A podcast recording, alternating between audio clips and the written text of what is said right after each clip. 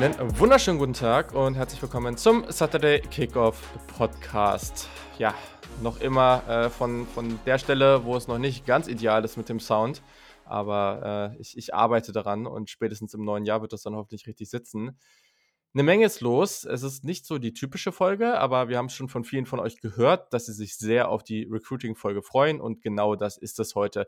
Wir haben ein paar richtig, richtig nice Themen am Start und deswegen freue ich mich natürlich, dass wie immer der wunderbare Yannick Politowski dabei ist. Hi Yannick. Hello, hello, grüß dich. Ich hoffe, du hast ähm, gut geschlafen. Ich, wir waren ja beide gestern sehr, sehr busy und äh, mussten deswegen wahrscheinlich viel, was diese ganze National Signing oder Early Signing Day Geschichte anbelangt, nachholen. Ich war zumindest relativ lange wach, muss ich gestehen. Hab zwar auch noch im Kino Spider-Man No Way Home geguckt, aber danach war dann nochmal richtig krass, äh, also schön zur Premiere, ähm, aber danach war dann nochmal bei mir richtig krass auch ähm, Twitter-Grinden angesagt, was ja. ich alles noch verpasst habe. Ähm, ja. Aber ich finde, es hat sich gelohnt. Da ist doch einiges passiert, mit dem man nur mehr oder minder rechnen konnte. Auf jeden Fall. Ja, gehe ich voll mit. Also war gestern, äh, bei mir war gestern letzter Arbeitstag. Äh, ich bin jetzt offiziell zwei Wochen arbeitslos.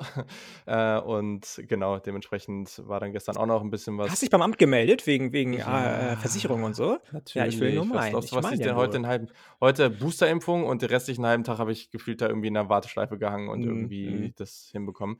Ähm, aber genau, das, äh, das lief und hab dann haben beide trotzdem noch sehr, sehr viel Zeit verbringen können, um diese Folge vorzubereiten. Haben wir eben schon im Vorgespräch gesagt, wir beide ein, so einige Seiten an Notizen und deswegen wird das, glaube ich, ziemlich, ziemlich cool. So, also ihr könnt uns natürlich gerade jetzt folgen, wo es dann bald ganz stark in die Draft-Season geht.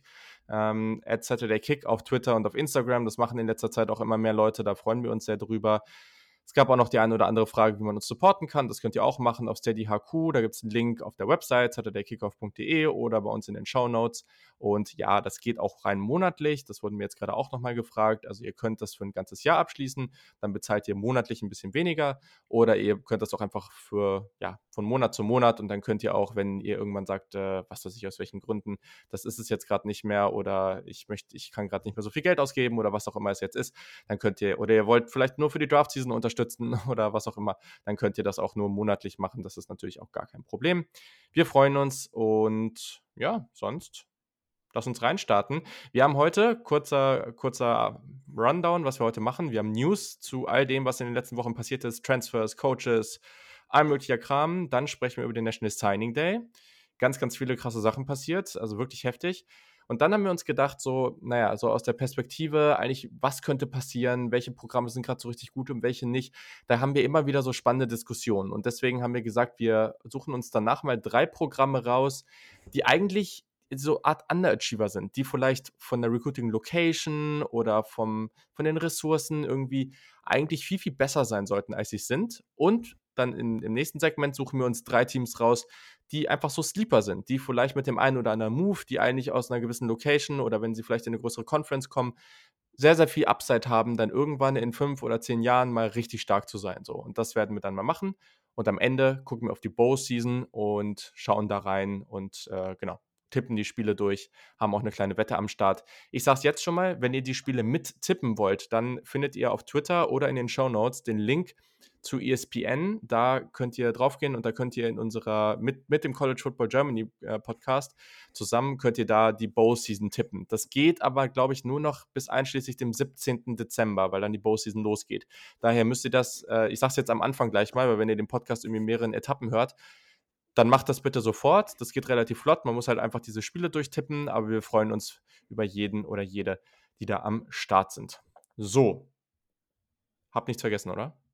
Ich glaube nicht. Du hast alles einmal schnell runtergebrochen. Ich bin schon ganz gespannt auf äh, unser letztes Segment. Ich hoffe, wir haben nicht beide die gleichen Teams bei beiden Kategorien.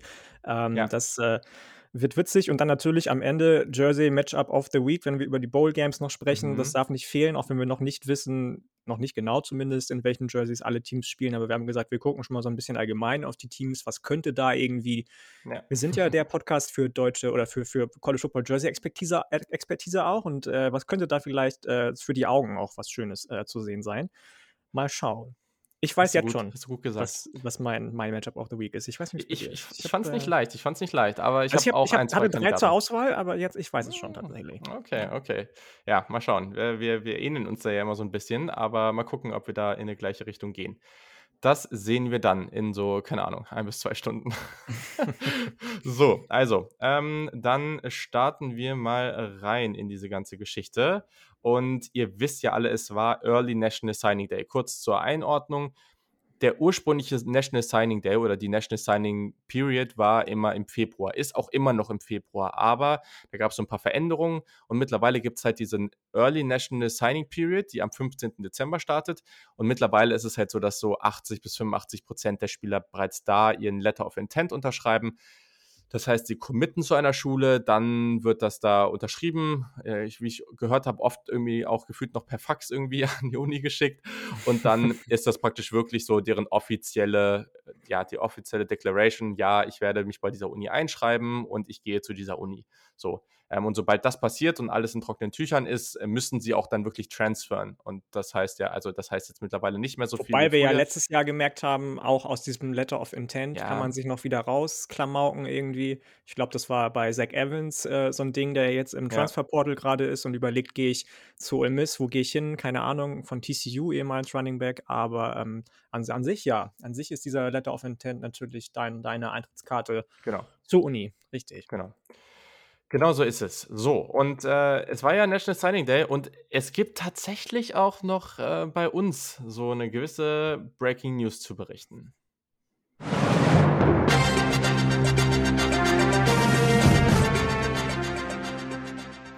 Es war ja bekannt, dass Yannick sich bald für eine Uni entscheiden wird, äh, aus, aus Fanperspektive. Viele spannende Unis standen zur Auswahl. Wir hatten hier lange über North Carolina gesprochen, Ole Miss, äh, habt ihr immer wieder gehört, dass da schon gewisse Sympathien vorhanden sind.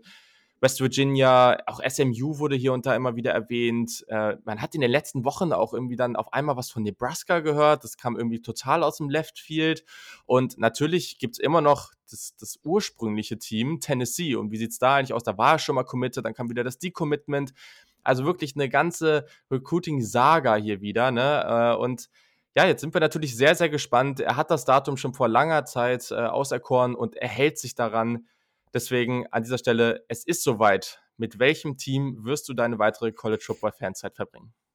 Ja, erst einmal vielen Dank, dass äh, ihr alle zuhört, zuschaut, kann ich ja leider nicht sagen, aber ähm, dass ihr alle das jetzt euch hier mit uns, mit mir zusammen anhört, bedeutet mir sehr, sehr, sehr viel. Genauso wie mir viel bedeutet, dass meine ganze Familie, meine Hündin, ich muss auch meine Ex-Freundin an der Stelle nennen, die das alles ausgehalten hat letztes Jahr, diese ganze Hin- und Herfahrerei und äh, Hin- und Her-Denkerei ähm, ausgehalten hat und schon gesagt hat, hey, ich kauf dir einen Tennessee-Pullover, wenn du dich endlich entscheidest. Ähm, ich konnte mich nicht entscheiden, dementsprechend gab es kein Tennessee-Pullover. Ähm, es war eine sehr, sehr aufregende Zeit. Es ist mir wahnsinnig schwer gefallen, aber ich habe einfach gemerkt, dass in den letzten Wochen, Monaten auch, aber vor allem in den letzten Wochen so trotz der Schwierigkeiten, die es an der Universität gibt, ähm, mein Herz in einer Stadt ja, verloren gegangen ist, die ähm, die Hauptstadt dieses Staates ist und ähm, das ist Morgantown von dem Staat West Virginia, der Staat, die Stadt, in der die Mountaineers beheimatet sind. Coach Neil Brown hat sich sehr, sehr bemüht um mich und ähm, wir haben es ja schon angedeutet, das musste einfach jetzt zum Early National Signing Day passieren. Ist ja auch bald Weihnachten. Ich will noch die Bettwäsche haben und äh, darin schlafen können. Deswegen, ähm, I'll be committing to the University of West Virginia. Sehr, sehr gut. Damit ist es in trockenen Tüchern. Also Yannick wird sich dann äh, vor allem in der Big 12 aufhalten und gerade mit Oklahoma und Texas, die dann bald gehen, äh, mal gucken, ob West Virginia da richtig angreifen kann. Das wird sehr, sehr spannend. Also hier habt ihr es zuerst gehört. Äh, ja, waren dann doch ein paar andere Unis im Gespräch. Welche waren denn dann noch am knappsten dran oder welche waren denn dann noch so im Gespräch? Also am ehesten, muss ich sagen, war meine in Anführungsstrichen erste große Liebe Ole Miss dran, dass es so weit wird, dass ich dahin committe. Ich habe damals ähm, mein allererstes Footballspiel von Ole Miss gesehen. Chad Kelly, die alte Liebe, Sugar Bowl gegen Oklahoma State. Ich sage es hier immer wieder. Ähm, das war ein wahnsinnig tolles Spiel, was mich jetzt schon ein paar Jahre lang begleitet. Ähm, Tennessee ist die letzten Wochen auch immer mal so ein bisschen wieder hochgeschwappt, weil ich mir dachte, ah, Josh Heupel, mit dem möchte ich vielleicht doch zusammenarbeiten, aber am Ende hat es dann nicht so ganz gereicht und bei UNC begeistert mich zwar das Gesamtpaket an allen Sportarten, die sie haben, Academics und so weiter und so fort, aber irgendwie ist der Funke nicht so ganz übergeschwappt und deswegen ähm, ist es am Ende West Virginia geworden, sind es die Mountaineers geworden. Und ähm, ich bin glücklich damit. Sehr, sehr gut. Ja, auch aus Jersey-Perspektive ist das interessant. Hast du das Gefühl, dass, äh, dass West Virginia da wirklich mit den anderen Unis, gerade wenn ich da auch auf Ole Miss und UNC gucke, so mithalten kann? Also, wenn wir ehrlich sind, dann, ähm, ich hatte ja auch Dallas im, äh, beziehungsweise SMU in der Verlosung, ähm, die wahnsinnig tolle Jerseys haben. Mhm. Aber wenn wir ehrlich sind, ist das schon das unauffälligste Jersey, muss ich ganz ehrlich sagen. Also, UNC hat immer wieder Kracher am Start. Ole Miss hat mit dem Powder Blue Helmet eine Ikone geschaffen. Ähm, und West Virginia ist so ein bisschen mit Gelb und Blau, oft zu viel Blauanteilen. Ähm, natürlich irgendwo da der Underdog, aber wir alle lieben Underdogs und wenn dann das Homecoming-Game kommt, dann ist es meistens so weit, dass die All-Whites am Start sind und die, das sage ich dir, sind ähm, sowas von 1A. Da ähm, war es für mich deswegen auch nicht schwer zu sagen, die Jerseys gefallen mir nicht, weil das stimmt nicht. Die All-Whites sind super. Ich liebe den gelben Helm, mit dem man öfter auflaufen müsste. Wunder, wunderschön. Den goldenen, wie der Amerikaner sagen würde. Okay, also das heißt dann praktisch an dieser Stelle kann man erwarten, dass es in nächster Zeit vielleicht noch mal eine weitere Bestellung bei Homefield, vielleicht gibt es mal eine Bestellung irgendwie bei Fanatics äh, für einen Jersey und so. Das werden wir dann sicherlich noch alles sehen, was du dir dann da in, in Zukunft, äh, die Bettwäsche, was du dir natürlich dann noch so zulegen musst, was, was einfach dazugehört zum Leben eines guten Fans. So sieht's aus. Sehr gut, sehr gut. Ja, wir sind gespannt äh, und, und hoffen dann auf weitere Updates, äh, wie das dann so weitergeht in deinem Freshman-Jahr. Also äh, sehr, sehr spannend und wir freuen uns, dass du diese Entscheidung an dieser Stelle hier live im Saturday Kickoff Podcast, dem einzigen richtigen Ort dafür, gefällt hast. Sehr, ich sehr Ich freue mich auch. Vielen Dank für die Bühne. Ja, dann kommen wir einfach an dieser Stelle gleich zu weiteren News, weil es gab natürlich richtig fette News äh, über die letzten Wochen. Das war ja mit Transferportal, boah, richtig deutsch ausgesprochen. Ähm, äh, und allgemein auch so Coaches, was da los war. Das waren ich, ich bin mal gespannt, ob das jetzt jedes Jahr so wird. Ich hatte eigentlich nichts gegen, aber das ist schon richtig verrückt, was da abgeht. Und eine Sache, die, glaube ich, auch wenige haben kommen sehen, weil da war dann irgendwie Chip Kelly im Gespräch und alle dachten sich schon so, oh, stell's Popcorn bereit. Und auf eine gewisse ja, Art und Weise. Das. Du hast ja gehofft, dass er Dorian Thompson Robinson nochmal ein Jahr mitnimmt und. Äh Oh, das wäre eigentlich witzig gewesen, ne? Oh, Oder? Nicht, da habe ich gar nicht drüber nachgedacht. Oh, das wäre ja verrückt. Boah, ja, schade, wird nicht passieren. Ähm, denn es ist eine, ich finde schon spannende Hire geworden, aber nicht ganz die Aspekte, die ich neulich genannt habe, die ich mir für Oregon gewünscht hätte. Trotz alledem, Dan Lanning, der ehemalige Defensive Coordinator von den Georgia Bulldogs, der da natürlich da gerade im Recruiting einen heftigen Job, einen heftigen Job macht oder gemacht hat, ähm, wird neuer Head Coach der Oregon Ducks. Yannick, was denkst du? Der ist erst 35, ne? Der ist ja. erst fucking 35 und war schon vier Jahre bei Georgia auf höchstem Level, hat davor auch schon als Koordinator gearbeitet. Und ich meine, Leute, guckt euch an, was der in den letzten Jahren für Georgia für äh, Recruits an Land gezogen hat. Das passt natürlich gerade zur Early Signing Period, ähm, dass so jemand als Head Coach eingestellt wird.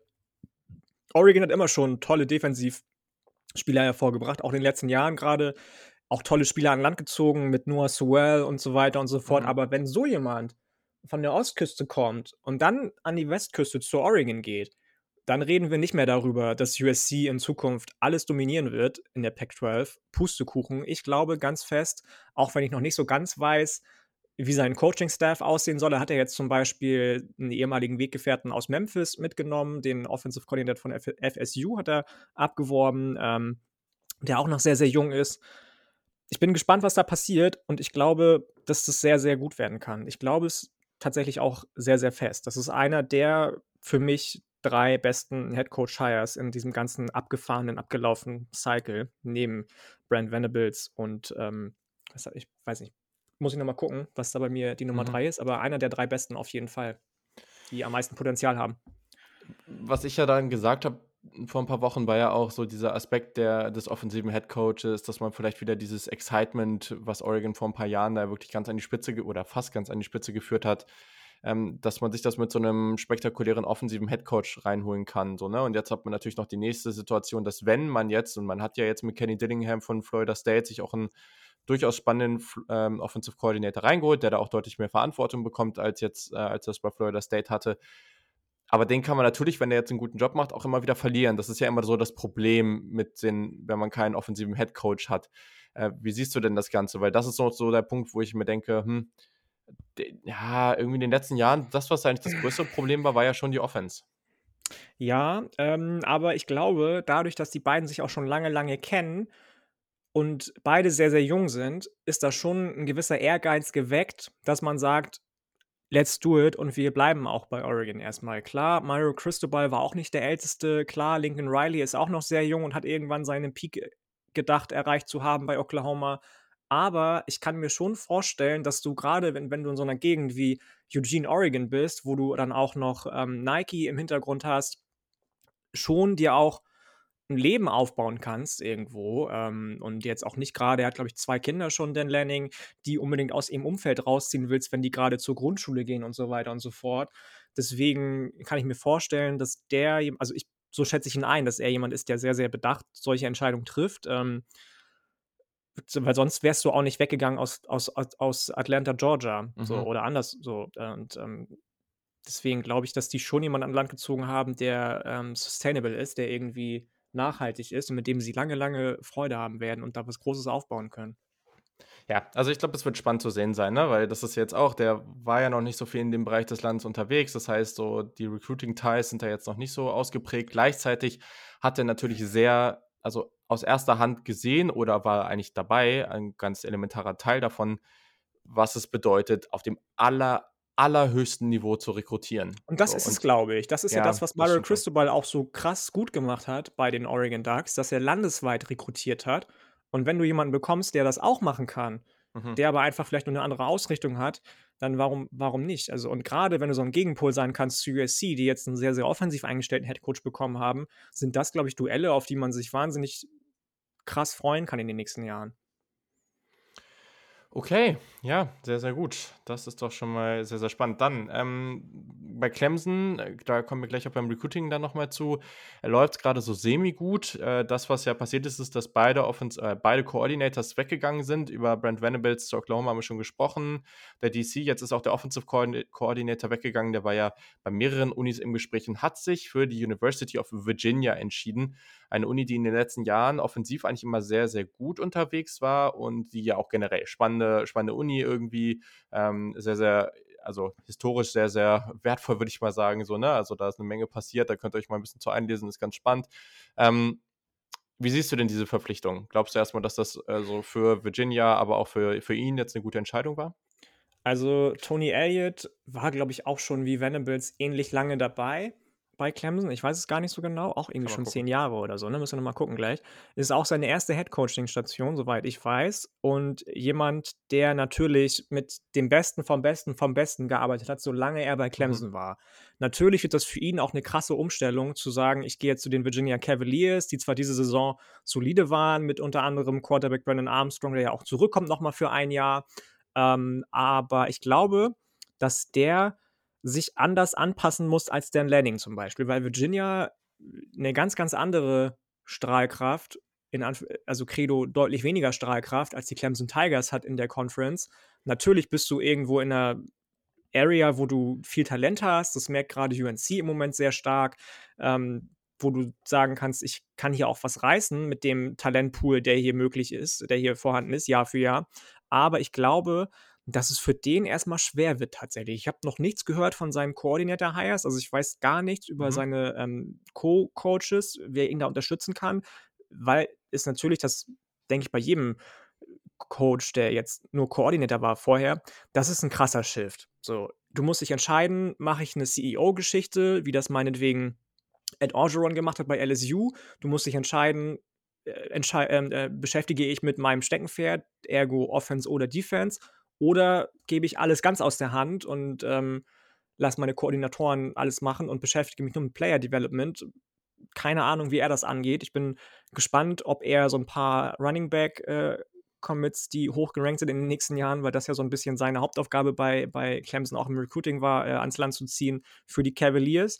Aber an sich wird, glaube ich, die ACC ähm, eine Attraktion reicher, aber auch, ähm, schwerer auszurechnen, so, weil du hast es schon angesprochen, Clemson die beiden Koordinatoren verloren hat, äh, Miami hat Cristobal Mario Cristobal, äh, als Head Coach angestellt, Brent Pry ist zu Virginia Tech Hokies gegangen, zu dem Rivalen von den Virginia Cavaliers. Ja. Da ist ganz, ganz viel am sich drehen gerade. Natürlich kann das für Tony Elliott ein Vorteil sein, dass auch andere Programme sich umstellen müssen und er das irgendwie am besten umsetzen kann, weil er eben von so jemand Großem bei allem Negativen, was man über Debo Swinney sagen kann, ähm, er, er, denken kann, auch sagen muss, ähm, gelernt hat. So, Debo Swinney ist jemand, der wahnsinnig viel Ahnung davon hat. Natürlich ist auch sein, sein ähm, AD, denn heißt er Radonkovic, der jetzt zu Miami gegangen ist, Rakovic, ich, ich weiß es gar nicht sowas, genau. ja. Irgendwie sowas, ähm, zu den Hurricanes mit Diaz gegangen, mit, mit, mit, mit ähm, Cristobal gegangen ist, dafür verantwortlich gewesen. Aber auch, wenn Debo Swinney ein schwerer Charakter ist, muss man dem das schon anrechnen, was bei Clemson Tolles passiert ist in den letzten Jahren. Ähm, und davon zu lernen, wie Tony Elliott, wird ihm nicht, nicht schaden. Im Gegenteil, es wird ihm zugutekommen bei den Cavaliers. Ja, das ist äh, so, hier ist der Radakovic. So, genau. Radakovic, ähm, Dan Radakovic, genau. Ja, Tony Elliott, also generell 42 Jahre alt, äh, war ja auch bei Clemson selber Wide Receiver, also hat er ja auch selber gespielt. Ähm, relativ krasse so Geschichte oder ja, Jugend auch gehabt. Der kommt äh, ursprünglich aus LA äh, und hat, oder aus Kalifornien, war dann in LA äh, mit seiner Mutter ähm, und seiner, seiner Schwester obdachlos und äh, mit neun Jahren ist seine Mutter dann bei einem, bei einem Autounfall gestorben und dann ist er dann eben zu seiner, zu seiner Tante gekommen und die hat eben in South Carolina gelebt. So, und so ist er dann da hingekommen ähm, und hat dann da angefangen, Football und Basketball zu spielen und dann kam es halt, äh, ging es halt so weiter. Ist hat schon ein, zwei Stationen vorher gehabt, 2011 dann zu Clemson gekommen als Running Back Coach, war dann Co-Offensive Coordinator seit 2015 und seit 2020 dann alleiniger Offensive Coordinator, ähm, 2021 dann Assistant Head Coach und Offensive Coordinator. Und jetzt wird er alleinig den Laden bei Virginia übernehmen und das ist, äh, ich finde das spannend, weil das ist so, das sind so ein bisschen auch diese Trittbrett-Dinger, ne? Also ein bisschen so, okay, wenn du es da jetzt richtig gut machst, dann kannst du auch den nächsten Sprung nehmen. Ähm, das ist noch nicht ganz, also, aber das finde ich spannend. Das ist nicht ganz so, so ein Job wie, hm, was sind wir da? So, Virginia Tech zum Beispiel oder so, ne? Die eigentlich mal sehr, sehr gut waren, so, ne? Also die ist, genau, die historisch noch viel, viel krasser waren, noch viel, genau. viel erfolgreicher. Man denkt nur an Vince Young irgendwie zum Beispiel. Nee, Michael Vick meinst du. Aber Michael ja, Vick, Entschuldigung, ähm, Vince Young war Texas. Sorry, Lukas. Genau. Nee, genau, aber das ist natürlich was, wo man, also wenn man da drauf guckt, so, äh, wenn du Virginia richtig gut machst, okay, ist ja vielleicht auch spannend, ne? Vielleicht kannst du die auch ganz an die Spitze führen, aber wahrscheinlich ist das eher ein Job, wenn du es sehr, sehr gut anstellst, dann kommst du dann irgendwann auf die nächste Stufe und das ist, würde ich mal sagen, so ein Mittelklasse- äh, Mittelklasse-Job im, im Power 5-Bereich, aber durchaus mit Upside, ne? Und gerade ja, ist so ein bisschen der andere halt Ansatz halt von dem, den, den Billy Napier fährt. So, ne? Klar, Billy Napier war schon Head Coach bei einem sehr erfolgreichen Group of Five-Team mit den Louisiana Raging Cajuns, aber bei dem habe ich auch gedacht, hm, täte ihm vielleicht gut, zu Virginia Tech zu gehen, zu Oklahoma State zu gehen, falls Mike Gundy mal keinen Bock mehr hat, oder, oder, oder. Ähm, oder zu Nebraska, falls Scott Frost gefeuert wird. Aber nein, er geht gleich zu den Gators, so, und Tony Elliott denkt sich halt so, okay, nee, ich bleibe in, meinem, in meiner Hut so. Virginia ist ja auch nicht so weit weg von South Carolina. Kennen meine Recruiting-Ties und alles andere drumherum, kennen die Conference ich finde den, den Move ganz smart eigentlich. Und für Virginia kann ja. das ein Home Run Hire sein, definitiv. Ja, ich finde es auch sehr, sehr spannend. Und sowieso ja, spannend, cool. ähm, weil wir ja auch oft schon über UNC gesprochen haben, über deren Recruiting, die ja drei von den vier Top Virginia äh, Prospects zum Beispiel in 2022 Überleitung des Todes ähm, äh, gesigned haben in der diesjährigen Early Signing Period. Wer weiß, was nächstes Jahr passiert. Ob da Brent Pry oder eben Tony Elliott reingrätschen können und sagen können, nee, nee, mein Freund, die bleiben bei mhm. Virginia, mhm. respektive Virginia Tech. Ja, das stimmt. So, und Clemson hat da natürlich äh, zwei Positionen besetzen müssen und das haben sie wie eigentlich, also so ein bisschen Trademark Clemson und der Sweeney. Sie haben das Ganze intern gemacht. Ähm, wir können zu den beiden jetzt noch gar nicht mal so viel sagen. Ähm, ist ja natürlich jetzt auch kein Wunder, weil die haben jetzt noch nicht so essentielle Jobs gehabt. Defensive Coordinator wird der ehemalige Senior Defensive Assistant Wesley Goodwin und ähm, ja, sein Co-Defensive Coordinator wird Safeties Coach Mike Conn und dann haben wir Offensive Coordinator, der ehemalige Clemson Quarterback und jetzige Quarterback Coach Brandon Streeter. Und das ist natürlich, ja, Quarterback Coach dazu zum OC zu machen, ist ja, glaube ich, nie Senior so eine ganz. Defensive Assistant, das habe ich auch nie gehört. Ja, geil, ne? Oh. Ja, er hat sich irgendeinen neuen Titel ausgedacht. ähm, ja. Ja, also ist, glaube ich, ganz spannend. Das ist so die typische Linie, die man da bei Clemson fährt.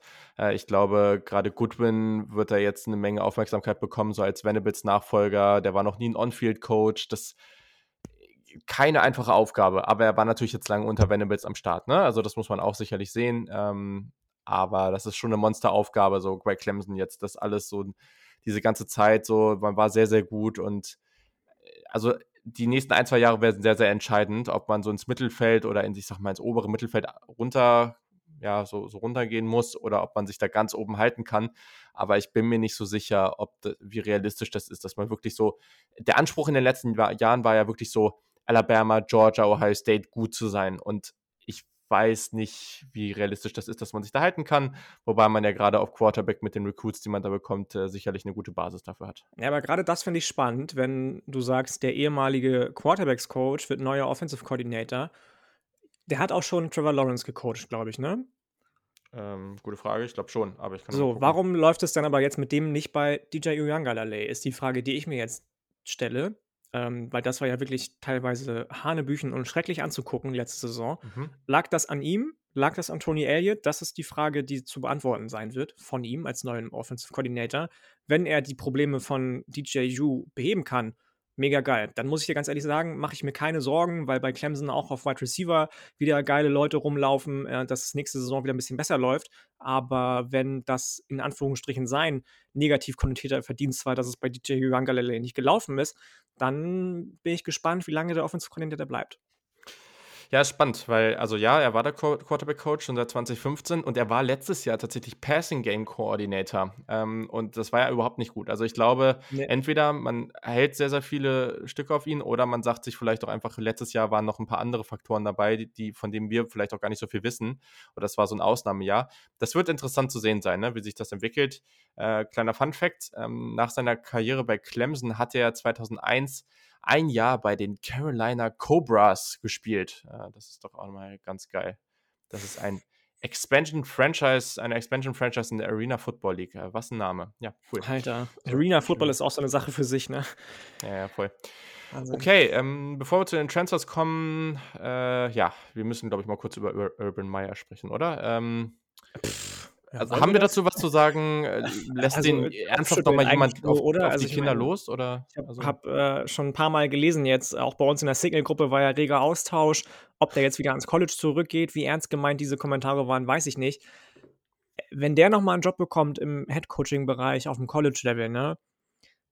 Ich weiß nicht, inwieweit ich dieses ganze Konstrukt College Football, wir haben da schon ein paar Mal drüber gesprochen. Es gibt natürlich viele Leute, die sagen, oh, äh, ähm, hier, hier, hier, ähm, das ganze Transferportal macht alles kaputt, dieses ganze, dass man jetzt als Spieler Geld machen kann, macht alles kaputt, kommen wir gleich noch zu mit ähm, den Name, Image und Likeness-Geschichten. Aber wenn dann so jemand, der anscheinend auch Erwachsenen so schlechte Vibes geben kann wie Urban Meyer, wenn das stimmt, was seine ehemaligen, muss man ja jetzt sagen, Spieler in den Medien behauptet haben, dass er zum Beispiel Leute tritt auf dem Trainingsplatz, und denkt, er ist irgendwie so superior und so eine Alpha-Mentalität ekelhaftesten Ausmaßes, Entschuldigung für den Ausdruck, aber es ist einfach so, dann ist, also das Programm, das dem nochmal eine Chance gibt auf College-Level, weiß ich nicht, ob es da dann nicht vielleicht Sturmläufe gibt von den Eltern der Leute, die da spielen, der, der Jungs, die da spielen, weil das würde ich mir nicht gefallen lassen. Nö, da hätte ich auch keinen Bock drauf. Also, da könnte es Also, natürlich auch gut sein, dass dann so ein paar Leute gleich mal raustransfern. ja, ja. Also, Ne, und gerade mit dieser ganzen Geschichte Black Lives Matter, die jetzt vor ein paar Jahren ganz, ganz groß auch im College Football ähm, Zuspruch bekommen hat, was ja gut ist und äh, give us, äh, was haben die gesagt? Give us a voice, dass, dass sie auch als Athleten ähm, gehört werden wollen, wo auch ganz viele Eltern gesagt haben, wir wollen das. Ähm, da glaube ich nicht, dass irgendein Programm auch nur ansatzweise überlegen dürfte, sich das anzutun, was das an medialem Echo geben könnte ähm, und, und Urban Meyer nochmal an die Seitenlinie stellt. Ja, richtig. Ich freue mich auf Trevor Lawrence. Ich hoffe, dass der da jetzt wieder so ein bisschen neu starten kann, weil das war bisher. Und LaVisca ja Chinot, den ich ja auch sehr gerne mag als Wide Receiver. Ja, ähm, voll. Also. Das, ja, ja. Drücken die Daumen. Auch Andre Cisco, von dem er ja neulich, äh, mein, mein alter Draft-Crush, äh, von dem er gesagt hat, dass er glaubte, der hat ja ein bisschen gespielt und hat keinen einzigen Snap gespielt. Ähm, ja, alles coole Geschichten. Ähm, war eine Menge Popcorn, äh, aber ja, gleichzeitig auch richtig, dass der jetzt mal. Um Gottes Willen, ne? Also der hat ja schon mal mentale Probleme, auch gesundheitliche Probleme. Ich, ja. ich drücke die Daumen, also ich will ihm nichts Böses wünschen, ne? um Gottes Willen. Wenn der wirklich wieder gesundheitlich auch angeschlagen sein sollte, dann trotzdem toi toi toi, auch wenn er ein Arschloch zu sein scheint. Aber das täuscht nicht darüber hinweg, was das für, für Aussagen waren, die jetzt getätigt wurden und für Sachen, ja. die ans Licht gekommen sind, um Gottes Willen. So, dann nächste fette News, äh, mit denen, klar, es gibt da gewisse Ties äh, oder gewisse Verbindungen, aber so richtig damit gerechnet habe ich nicht. Und immer wenn wir über ihn geredet haben, dann haben wir über andere Unis geredet. Der ehemalige, ja, ja, Potential First Round äh, Quarterback. Mal gucken, ob er das in Zukunft immer noch ist. Ähm, und Nummer 1 Quarterback, der, boah, jetzt muss ich auch überlegen, 2020? 20? So nee, 19, oder? 19? Boah, keine Ahnung, irgendwie sowas, auf jeden Fall sehr, sehr hoch.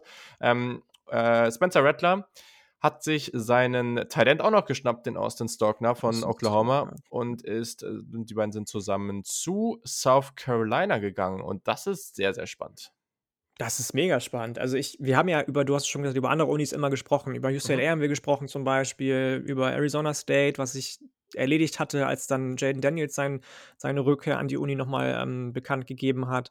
Aber dass der zu South Carolina geht, klar, hast du schon angesprochen, hat man ähm, gehört, dass es gemunkelt wird, gerade eben auch wegen dieser Shane Beamer Connection, der ja ehemals Tight End Coach war bei den Oklahoma Sooners, wenn mich nicht alles täuscht ähm, der ihn auch recruited hat damals, ist dann natürlich irgendwo eine, eine, eine, Verbindung da gewesen, aber dass das wirklich so passiert, muss ich ganz ehrlich sagen, hätte ich nicht gedacht und ich mhm. hätte das vor allem nicht gedacht in Anbetracht dessen, klar bin ich irgendwie Laie, was sowas angeht, aber dass ich immer gesagt habe, ey, so blitzresistent wie der ist, das heißt negativ blitzresistent, dass der das irgendwie gar nicht zu lesen können scheint, hätte ich nicht gedacht, dass der in so eine defensiv starke Conference wie die SEC geht.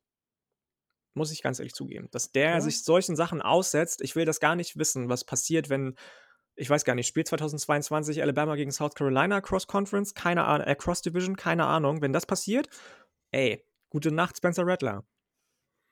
Ja, mal gucken, ne? Also ich meine, er hat ja, er hat auf jeden Fall das Talent, ne? Da, ja, um Gottes alle, Willen. Da sind wir alle krasser Dude trotzdem, um Gottes Willen. Und deswegen ist es ja auch so spannend, äh, ihn da jetzt mal zu sehen und mal gucken, was die da mit ihm anstellen können. Ob sie vielleicht diese Probleme, die es da gibt und gab, äh, sich mal einfach, einfach vornehmen können und, und das verbessern. Also ich finde es super, super spannend. Ähm, aber klar, also das, das ist jetzt halt eigentlich, wenn man jetzt mal so logisch drauf guckt, ist das ein, ein schlechteres Umfeld ähm, als bei Oklahoma. So und ja, es geht hm, für Findest du, dass es ein schlechteres Umfeld ist? Naja, also das Team ist schon vom Ach so, ach so, vom Team. Ja, okay. Hm, ja, okay. Das, ich so, habe das falsch und, verstanden. Ja. ja okay, An sich ist natürlich South Carolina mega, eine mega Gegend. Also ja, die, ja, die Facilities sind geil. Also. Okay, okay, aber das ist ja für ihn jetzt dieses Jahr erstmal so semi-relevant, so, ne? Das stimmt, und das, das ist, stimmt. Und äh, deswegen geht es natürlich jetzt da, äh, da schon um eine Menge für ihn, weil dieses Jahr muss er eigentlich liefern ich weiß ja nicht, er hätte ja wahrscheinlich, hätte dann sogar noch ein Jahr, weil das war Junior und er hat ja noch ein extra Jahr bekommen für Covid. Also es, es nee, nee er war Redshirt Sophomore sogar erst, glaube ich, ne? Oh, kann auch Im sein. ja, auf jeden Fall. Also er hat auf jeden Fall noch ein Jahr danach. Aber das Problem ist, wenn er letztes Jahr jetzt so spielt, wie er spielt, und dieses Jahr nochmal, ich glaube, dann ist irgendwann der Zug abgefahren dafür, dass er so, ja, ja. so richtig hoch gedraftet wird. Es sei denn, er haut danach nochmal so ein abnormales Jahr raus, weil am Ende ist es natürlich so, genug Quarterbacks haben nur ein gutes Jahr gespielt. Aber ja, mal gucken. So, jetzt also kann bin, ich mal schauen. bin gespannt auf das, was mit Shane Beamer und ihm passiert. Äh, gerade auch mit der, mhm. mit der mhm. Kombi Austin Stokner. Ähm, das war ja oft so, dass man das gedacht gut. hat. Das ist gut äh, und die, wichtig, die, dass der mit ist. Absolut, absolut. Ich glaube nicht, dass das der Hauptgrund war, aber ich glaube auch, dass mhm. es wichtig ist, dass der mit ist. Ähm, das, das, war ja oft so, dass ich, also ich dachte oft so, South Carolina fehlt wirklich nur der Quarterback, weil was da alles rumgelaufen ist mit, mit, ähm, mit dem Luke Doty und so weiter und so fort, das ging ja auf keine Kuhhaut, was die offensiv gespielt haben über den Quarterback. Aber trotzdem sind sie bei 6-6 gelandet am Ende. Was ja, also ich habe damit nicht gerechnet. Ich dachte, die stehen so bei 3-9 am Ende der Saison oder bei 2-10. Mhm. So, und trotzdem wurde es ein 6-6. Und wenn dir nur der Quarterback fehlt und du dann Spencer Rattler bekommst, kann schlechter laufen, glaube ich. Ja, voll. Also bin ich, äh, bin ich zu 100% dabei. Wenn wir auf den Schedule für South Carolina gucken, es ist nicht Alabama dabei, aber es ist nicht leicht. Also sie spielen gleich in den ersten Wochen gegen Arkansas und Georgia. Ähm, dann, ich muss mal kurz gucken, nee, Georgia haben sie zu Hause, aber bei Arkansas, wir haben dieses Jahr gesehen, was das bedeuten kann. Ja. Sie spielen bei Kentucky, sie spielen zu Hause gegen AM, sie spielen uh. gegen oh. Florida natürlich, sie spielen in Tennessee und natürlich am letzten Spieltag at Clemson. Also das ist schon ein Schedule, wo sich Rattler dann auch beweisen muss und aber auch darf, ne? Also das, das ja, ist, ja. ein guter Mix. Cool. Okay, ja, ich bin sehr, sehr gespannt. Weiter geht's. Ähm, the Rich Get Richer, sagt man ja so schön, und das ist hier definitiv der Fall, nachdem Ohio State wohl gesagt hat, ähm, wir sind nicht ganz bereit, das zu riskieren, dass unser halber Defensive Backroom irgendwie transfert, weil die, weil die das irgendwie doof finden, dass jetzt zu krasse Konkurrenz reinkommt. Ähm, weil da laufen eben noch sehr, sehr viele talentierte Spieler rum, hat sich Eli Ricks entschieden, von LSU zu transfern. Er war im Transferportal sehr, sehr starker, vielleicht einer der drei, vier besten Cornerbacks im gesamten College Football und geht zu Alabama und das ist halt heftig, ne? Das also, ist krass, das ist crazy. Ich meine, Nick Saban called it. Der hat ja. gesagt, Leute, wenn das Transferportal so öffnet, wie ihr es vorhabt, was jetzt passiert ist, dann wird es uns zugutekommen. Dann wird es den guten Programmen, den sehr guten, den elitären Programmen zugutekommen und nicht den kleinen Programmen, nicht den ähm, Louisiana Lafayette-Wills, nicht den Marshalls und wie sie alle heißen, sondern dann wird es den Programmen zugutekommen, die heftig sind, die eh schon heftig sind. Dann wird so ein Eli Ricks sagen, ich gehe in meine Junior-Saison und gehe nach Alabama, um zu zeigen, ich bin der King im Ring, der beste Cornerback und dann weiß ich, Alabama hat jedes Jahr fünf, sechs First-Round-Picks, ich bin einer davon. So, und das wird jetzt auch wieder so sein. Das hat er gesagt, Nick Saban, und es ist so gekommen. Also, ich, ich finde es natürlich schwierig, so. Ähm, ich bin eigentlich ein Fan vom Transfer Portal, aber was das für Ausmaße im Moment annimmt, ist schon natürlich nicht. Ich glaube, irgendwie vor einer Woche gab es mal einen Tag, da sind 100 Leute ins Transfer Portal gegangen. Mhm. Da habe ich, ich glaube, im drei, vier Minuten Takt auf meinem Handy von 24-7 äh, Push-Nachrichten bekommen. Der geht ins Portal, der geht ins Portal, der geht ins Portal. Das war krass. Ähm, und dass Ilarix einer davon ist, hätte ich echt nicht erwartet, weil gerade wenn du bei LSU spielst, bist du ja auch jetzt nicht unbedingt bei Fallobst. Auch wenn die letzten beiden Jahre nicht so geil waren. Hm. Also, ich muss halt sagen, ich, ich stimme dir irgendwie. Ich weiß nicht, ob ich zu 100% übereinstimme, weil man. Äh, das sieht man ja jetzt schon, ne? Also, ne, Jameson Williams, Eli Riggs, das sind so, hier und da sind das so Spieler, die halt dann zu Alabama kommen und das natürlich noch besser machen.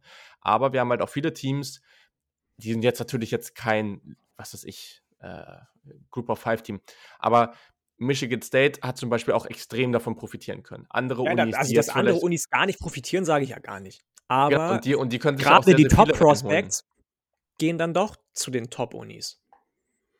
Ja, klar, aber trotzdem kann es halt auch sein, dass andere sich halt dann dadurch, wenn jetzt, es gibt so einige Teams, die jetzt auch durch neue Coaches noch sehr, sehr kleine Klassen haben, die können jetzt halt mal schauen und sich da wirklich die Creme de la Creme aus diesen ganzen Spielern, die im mhm, Transferportal mm. sind, da mhm. rausschnappen und dann ein sehr, sehr gutes ja, Team bauen. Stimmt, also, stimmt. aber klar, logisch, das, das ist natürlich jetzt schon heftig, äh, das muss man in den nächsten Jahren mal beobachten, aber ja, also ich, ich bin sehr, sehr gespannt darauf. Du hast, äh, du hast sicherlich schon irgendwo recht, aber man darf das natürlich auch jetzt nicht unterschätzen, was das Also wie gesagt, ich wollte das gar nicht, wollte das gar nicht irgendwie ähm, zu hart kritisieren. Natürlich ist es so, dass da auch viele von profitieren, gar keine Frage. Aber ähm, ja. ich wollte, wollte nur einmal diesen Aspekt rausheben, den eben Nick Saban genannt hat damals und ich glaube, der ist damit bestätigt worden.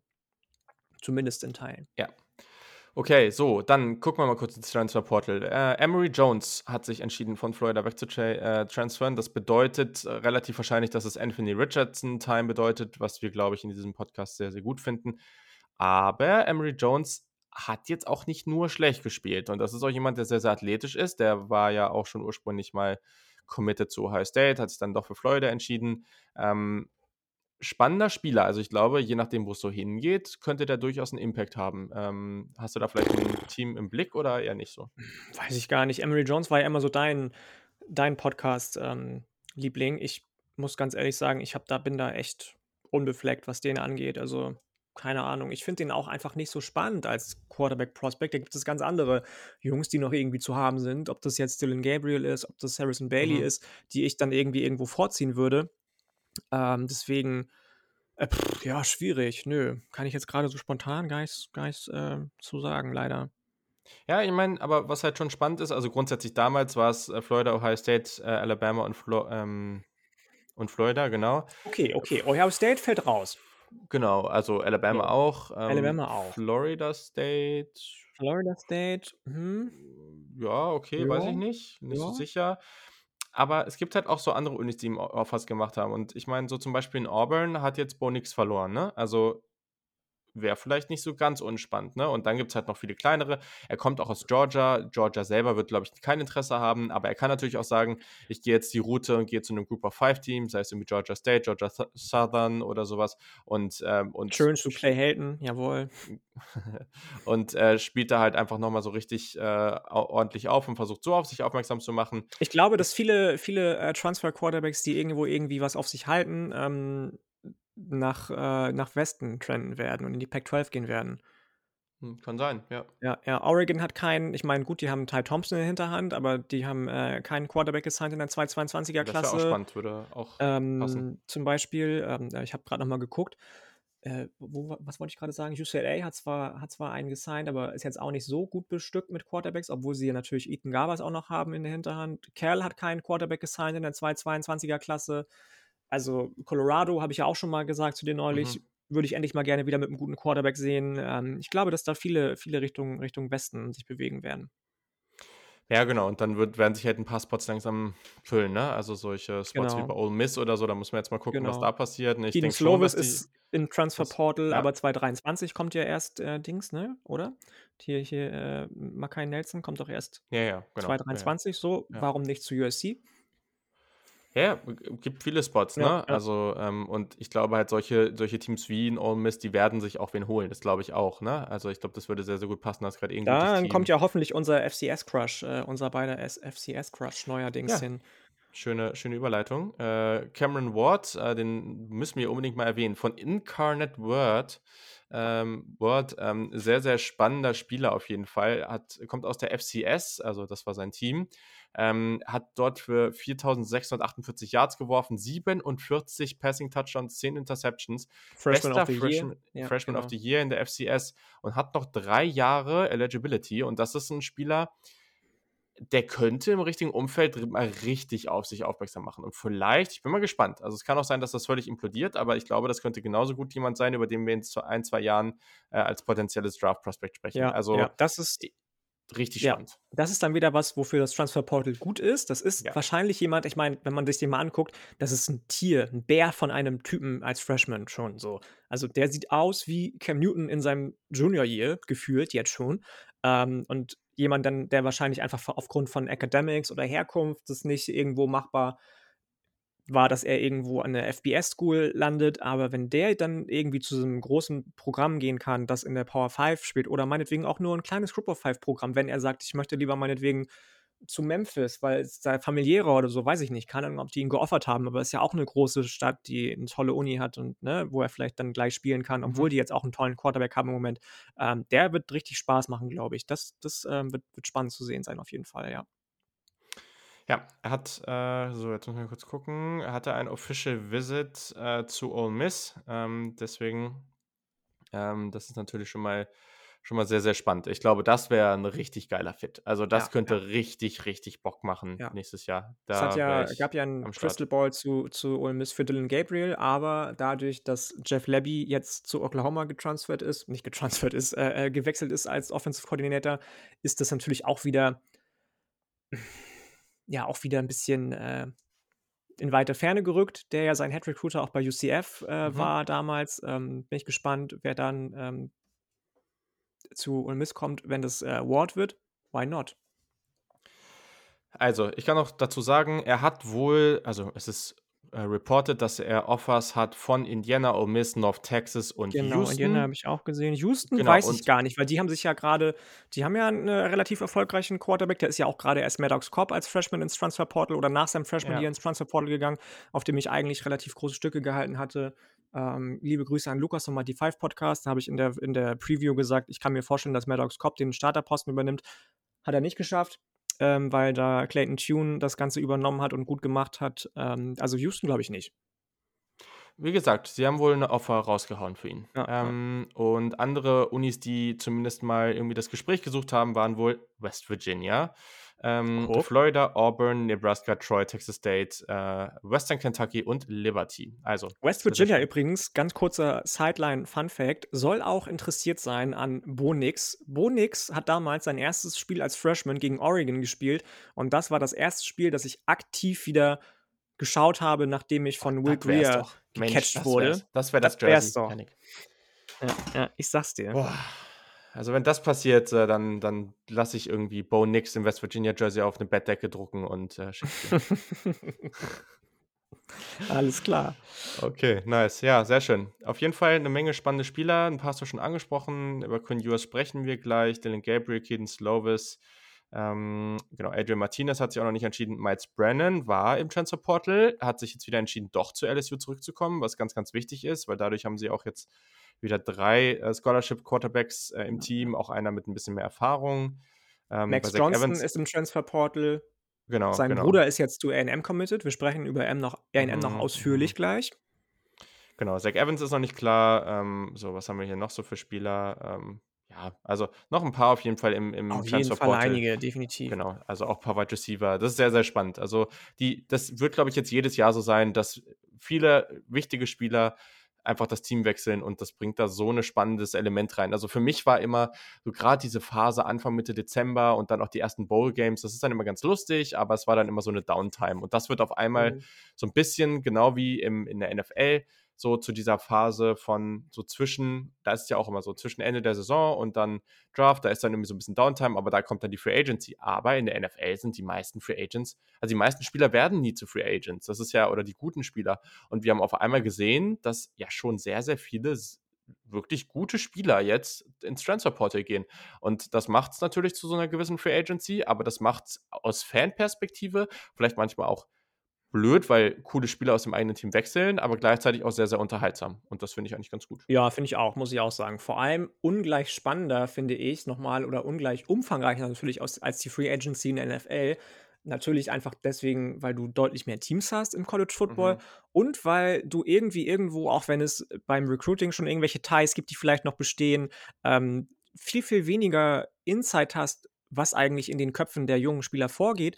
In der NFL habe ich das Gefühl, dass es immer so ist, dass jemand irgendwie sagt, okay, ich werde Free Agent und schon ganz, ganz lange vorher weißt du, aha, wenn er Free Agent wird, dann geht er eh dahin.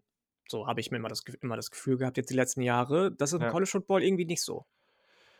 Ach ja, das stimmt. Da gibt es spannendere ähm, Entscheidungen auf jeden Fall. So, und wir kommen jetzt mal zum nächsten Punkt, weil die Folge ist schon ganz schön lang und wenn wir mit den ganzen Themen nicht wollen, dass wir hier dreieinhalb Stunden sitzen, abgesehen davon nicht? merke ich auch, dass die, äh, dass die Impfung nach und nach äh, intensiver wird. Ah, äh, ich habe gerade nebenbei gesehen, äh, ja, äh, ich habe kurz aufs Handy geguckt, aber ich habe gesehen, das wurde ja gerade gepostet, dass die meistgenutzten Passwörter in Deutschland im Jahre 2021 mal so ein paar Ausschnitte äh, oder ein paar, paar Beispiele. 1, 2, 3, 4, 5, 6. Passwort: Hallo, Schatz, Basteln, Berlin oder halt dann nochmal so ein paar mehr Zahlen dahinter. Ähm, warum Wahnsinn. Berlin? Ganz ehrlich? Kein Plan, was weiß ich. Alles also, andere Leute, kann ich irgendwie irgendwo nachvollziehen, aber warum Berlin? Macht das nicht. Also und denkt euch bitte ein System aus, wie ihr vielleicht äh, euch selber ein Passwort erschließen könnt, aber wodurch jedes Passwort auch ein bisschen anders ist. Zumindest ein bisschen anders ist. Also ja, egal. Gut, anderes Thema. Ja, ähm, ja. National Signing Day eine Menge passiert. Wir haben auch gleich noch einen kurzen Auftritt durch ein Audio von, äh, von einem, ja, einem Gast oder einem Menschen aus unserer Community. Boah, äh, gerade Wortfindungsstörung, der, der sich, äh, der, der da einiges durchlaufen hat und von dem ich sehr, sehr cool finde, dass wir jetzt da die Eindrücke von ihm haben. Aber erstmal für dich, was war denn so auffällig? Was waren deine Eindrücke?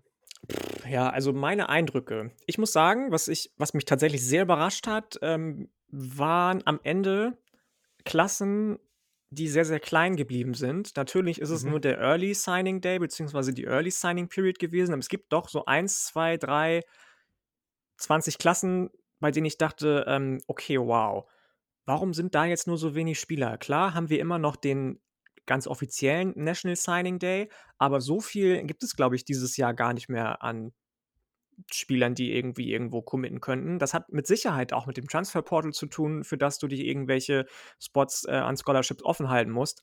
Aber wenn wir zum Beispiel in die Pack 12 mal schauen, die für mich allgemein so ein bisschen enttäuschend war, was diese ganze Early Signing Period Geschichte oder Early Signing Day Geschichte anbelangte, dann fällt das schon auf, dass die Klassen alle sehr, sehr klein sind. UCLA hat zum Beispiel nur zwölf Commits mhm. gestern ähm, am Start gehabt. Bei USC haben nur sechs Spieler unterschrieben. Sechs. Das muss man sich noch dazu mal zergehen lassen. Sechs. Das ist so, bei AM sind es, glaube ich, 24. Ja.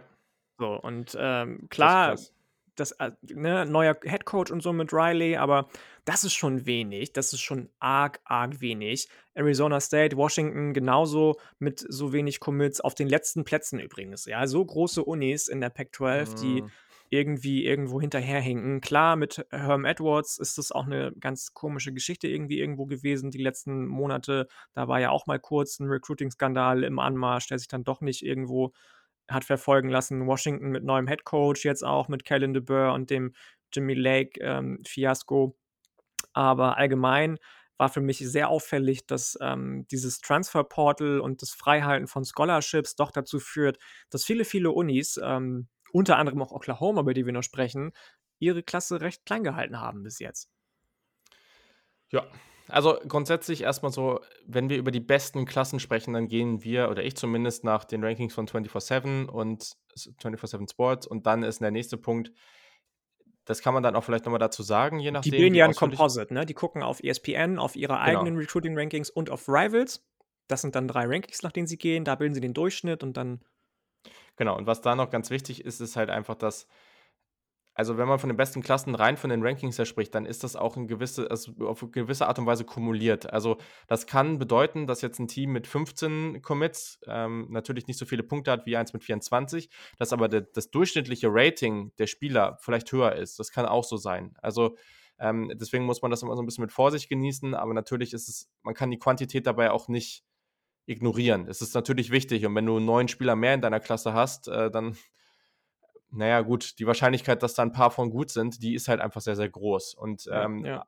ja, deswegen hat das auch einen Einfluss darauf, äh, dass äh, aktuell wirklich USC, Arizona State und Washington die letzten drei Plätze der Pac-12 bilden. Und das ist halt schon sehr verrückt, wenn man darauf ja. guckt, dass Stanford und Arizona äh, zum Beispiel auf Platz 1 und 3 sind. Arizona. Gerade Stanford, ne, hat ja jetzt vor ein paar Tagen das Commitment von einem äh, Top, Top Edge Rusher aus Kalifornien von der Mater Day High School bekommen ähm, die ja sehr, sehr hohe akademische Anforderungen haben. Das finde ich schon, da habe ich auch gedacht, so, wow, natürlich sind bei denen auch Leute, David die Bailey, committed, ja. genau, zum Beispiel Kamari, wie, wie heißt er, äh, äh, nicht Kamari Ramsey, Ramsey, doch Kamari Ramsey heißt er, ne, der dann eben zu UCLA committed ist gestern. Ähm, aber das ist schon eine starke Klasse, muss ich auch sagen, von Stanford. Das hat mich auch überrascht.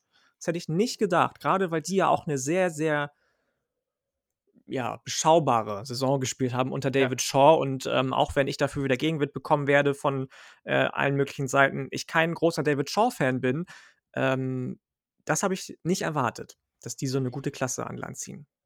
Okay, ja. Ähm, dann lass uns mal trotzdem da anfangen, wo, wo der wilde Kram passiert ist.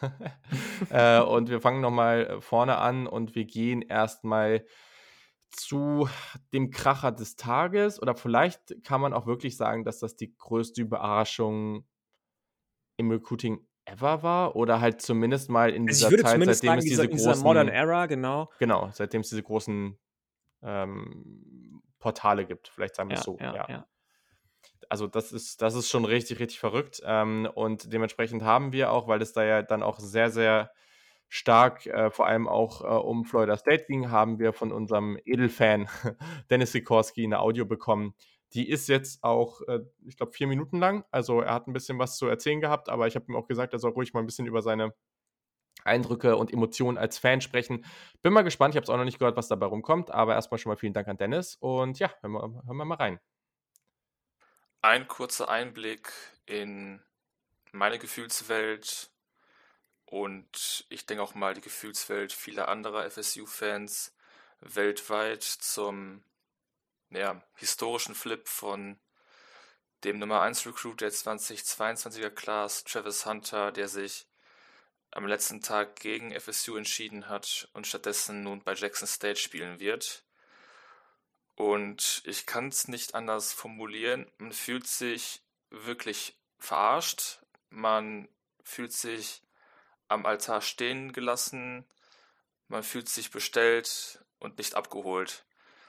Travis Hunter war seit März 2020 committed und er hatte eigentlich immer den Eindruck vermittelt, dass es für ihn nur eine Uni geben würde und das war nämlich FSU. Er hat immer davon geschwärmt, dass er großer Dion Sanders Fan ist und diese Rolle und diesen Impact, den Dion Sanders damals bei FSU hatte, diesen wollte er jetzt auch nach Tallahassee bringen und mit ihm auch viele andere Recruits, um dieses Programm wieder aufzubauen, damit dieses endlich wieder halbwegs konkurrenzfähig ist. Und ja, dieser Traum ist jetzt zerbrochen. Und man steht jetzt da ähm, mit einer trotzdem guten Recruiting-Class. Ähm, die Class ist immer noch ähm, vollkommen funktionsfähig und da sind noch sicherlich die ein oder anderen Unterschiedsspieler dabei, die einem Programm helfen können. Aber es ist halt nicht Travis Hunter, der wahrscheinlich direkt äh, Starter gewesen wäre als True Freshman, weil er einfach so gut ist. Und der hätte eine ganz neue Ära prägen können in der Secondary von Florida State. Ja, und das ist jetzt nicht passiert. Äh, man weiß gar nicht, auf wen man wütend sein soll, auf Travis Hunter, auf Dion Sanders oder auf die neuen NIL-Regelungen. Ähm, wahrscheinlich auf alle drei. Äh, ich kann mir nicht vorstellen, dass das alles nur NIL, NIL geschuldet ist, dass Travis Hunter sich doch am letzten Tag für Jackson State entschieden hat. Zumal er sicherlich auch bei Florida State hätte gutes Geld verdienen können, sage ich mal. Und ja, es ist ein historischer Flip. Es könnte die College Football Landschaft ähm, langfristig verändern, da jetzt auch kleinere Teams theoretische ja, Investoren oder einfach Geld zahlen können und damit auch anscheinend die Blue Chip Talents und die größten Talente der jeweiligen Classes äh, für sich entscheiden können. Und jetzt stellt sich halt die Frage, inwieweit ist noch Competition für viele Talente relevant ähm, am College? Ich denke nicht, dass Travis Hunter jetzt vollkommen untergehen wird in Jackson State, nur weil sie nicht äh, in der Power 5 Conference spielen. Der Junge wird sicherlich dennoch in drei Jahren wahrscheinlich dann in der NFL spielen, noch wahrscheinlich hoch im Draft gehen, wenn er sich nicht verletzt. Aber ja, es könnte wirklich eine neue Zeitrechnung sein. Und ich bin jetzt sehr gespannt, was noch in den nächsten Monaten passieren wird, ob wir noch weitere Überraschungen erleben und ob noch weitere Leute jetzt in die Fußstapfen von Travis Hunter treten. Es ist ein rabenschwarzer Tag für FSU Football. Ich glaube, einer der ja, traurigsten Tage in meiner jüngeren FSU-Fanschaft. Ähm, und das dauert wahrscheinlich noch ein paar Tage, bis man das halbwegs verdauen kann. Mary Flipmas.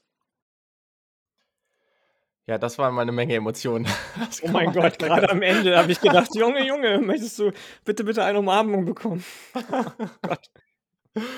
Ja, vielen Dank, Dennis. Also äh, genauso habe ich mir das vorgestellt. Ähm, also nicht, dass äh, ich wusste natürlich nicht, wie es dir damit so geht, aber ich kann das halt echt nachvollziehen. Äh, und wie man in amerikanischen Podcasts immer gerne sagt, a lot to unpack. Äh, eine Menge Themen, die da sehr, sehr spannend sind. Also Travis Hunter, man muss vielleicht wissen, ähm, ja, seitdem Quinn Ewers damals dann die Klasse gewechselt hat, war er der Nummer 1, oder nicht seitdem, aber er war dann irgendwann der Nummer 1 Recruit der Klasse. Unglaublich dynamischer Spieler, der tatsächlich auch in guter Old oder in der Fashion von ähm, Dion Sanders, der auch sein absolutes Idol ist, ähm, wahrscheinlich sogar offensiv und defensiv spielen könnte. Ich habe auch das eine oder andere Mal schon gehört, dass das potenziell ein Spieler ist, der auch in beiden, also der offensiv und defensiv gedraftet werden könnte, weil der einfach so dynamisch und so gut ist. Der war 21 Monate zu Florida State committed und der hat immer wieder gesagt, so, es kam auch Georgia und alle, alle möglichen anderen kamen immer wieder um die Ecke und er hat immer gesagt, nee, ich bleibe bei Florida State. So, und am Let, also es war ja jetzt sicherlich nicht der letzte Tag, aber dann zum Commitment, dann sagt er einfach so, ne. Und dann auch die Art und Weise, ähm, die fandst du ja, ja auch nicht so mit dem geil. Wegschmeißen. Also, ich bitte dich, dass er da die Caps weggeschmissen hat. Das muss ja wohl nicht sein, oder? Das haben wir ja schon ein paar Mal erlebt jetzt irgendwie. Das war ja auch bei dem, ich weiß gar nicht mehr bei wem, bei, bei Jaden, ähm, äh, wie hieß der nochmal, äh, äh, ein Commit, der jetzt zu, zu Clemson gegangen ist, Cornerback, Five-Star Cornerback, der äh, UNC einen engeren Ausfall hatte, Äh, der hat? Hier, äh, nee, nee, der andere, ähm, der hat dann nämlich auch die, die, die ähm, UNC-Kappe weggeworfen, oder war das Everett? Zwei Cornerbacks Also, waren ha- zu Clemson committed, zwei Five-Stars. Einer ist die committed, ah, Jaden. Lucas. Ah, ja, Ja, ja. Ach ja, so. genau, der war das, glaube ich, oder? Der Kann sein. Die, Cap weggeworfen hat von UNC. Und da frage ich mich, was soll das? Wie respektlos kann man sein? Also, das geht gar nicht einfach. Das ist ein Move, der ich, den ich nur mit, mit Abschaum betrachten kann, mit, mit Abscheu betrachten kann. Ähm, abgesehen davon, dass der Move an sich, natürlich, hat Dennis auch schon gesagt, Shaking ist. Also Ground Shaking und Breaking, wer weiß wie, so, dass sich so jemand, Dennis hat alles schon zusammengefasst Mhm. in seiner, in seiner Nachricht, gegen seine Traumuni entscheidet und äh, für seinen Traumcoach, in Anführungsstrichen, ähm, der eine Historic Black ähm, Color University heißt es, glaube ich, ne? HBCU. Ähm, Oh, coacht in der F Sachen. FCS. Ähm, klar, Letter of Intent ist eine Nee, ach Geschichte, so, die nee, nee, jetzt. sorry, nein, nein, also historically black colleges äh, Ja, genau, historically genau, Black College, HBCUs, ja. genau, genau, so ähm, coacht. Klar soll er jetzt auch irgendwie ein NIL-Deal in der Sprache sein. Ich habe gehört, dass es irgendwie mit Barstool Sports ein riesiger Deal sein soll, über 1,5 Millionen Dollar. Dion Sanders hat das schon negiert und ich bezweifle das auch, weil gerade auch in diesem Videosegment von Barstool Sports auch Leute rumlaufen, die nicht offen rassistisch sind, aber schon offensichtlich, wenn du mich fragst. Ähm, und das glaube ich nicht. Das wäre der genau falsche Move, den dann zu machen. Ähm, Mhm. wenn du dich eben für so ein College entscheidest. Ähm, auf der anderen Seite ist es natürlich so, wie Dennis gesagt hat, der wird trotzdem in der, in der, in der NFL spielen, wenn Dion Sanders ihm alles mit auf den Weg gibt, was er ihm auf, ihm auf den Weg geben kann. Wenn er das nicht kann am Ende und sagt, hey, geh für dein Seniorjahr nochmal in die äh, FBS, kann er jetzt machen über das Transfer Portal? Why not?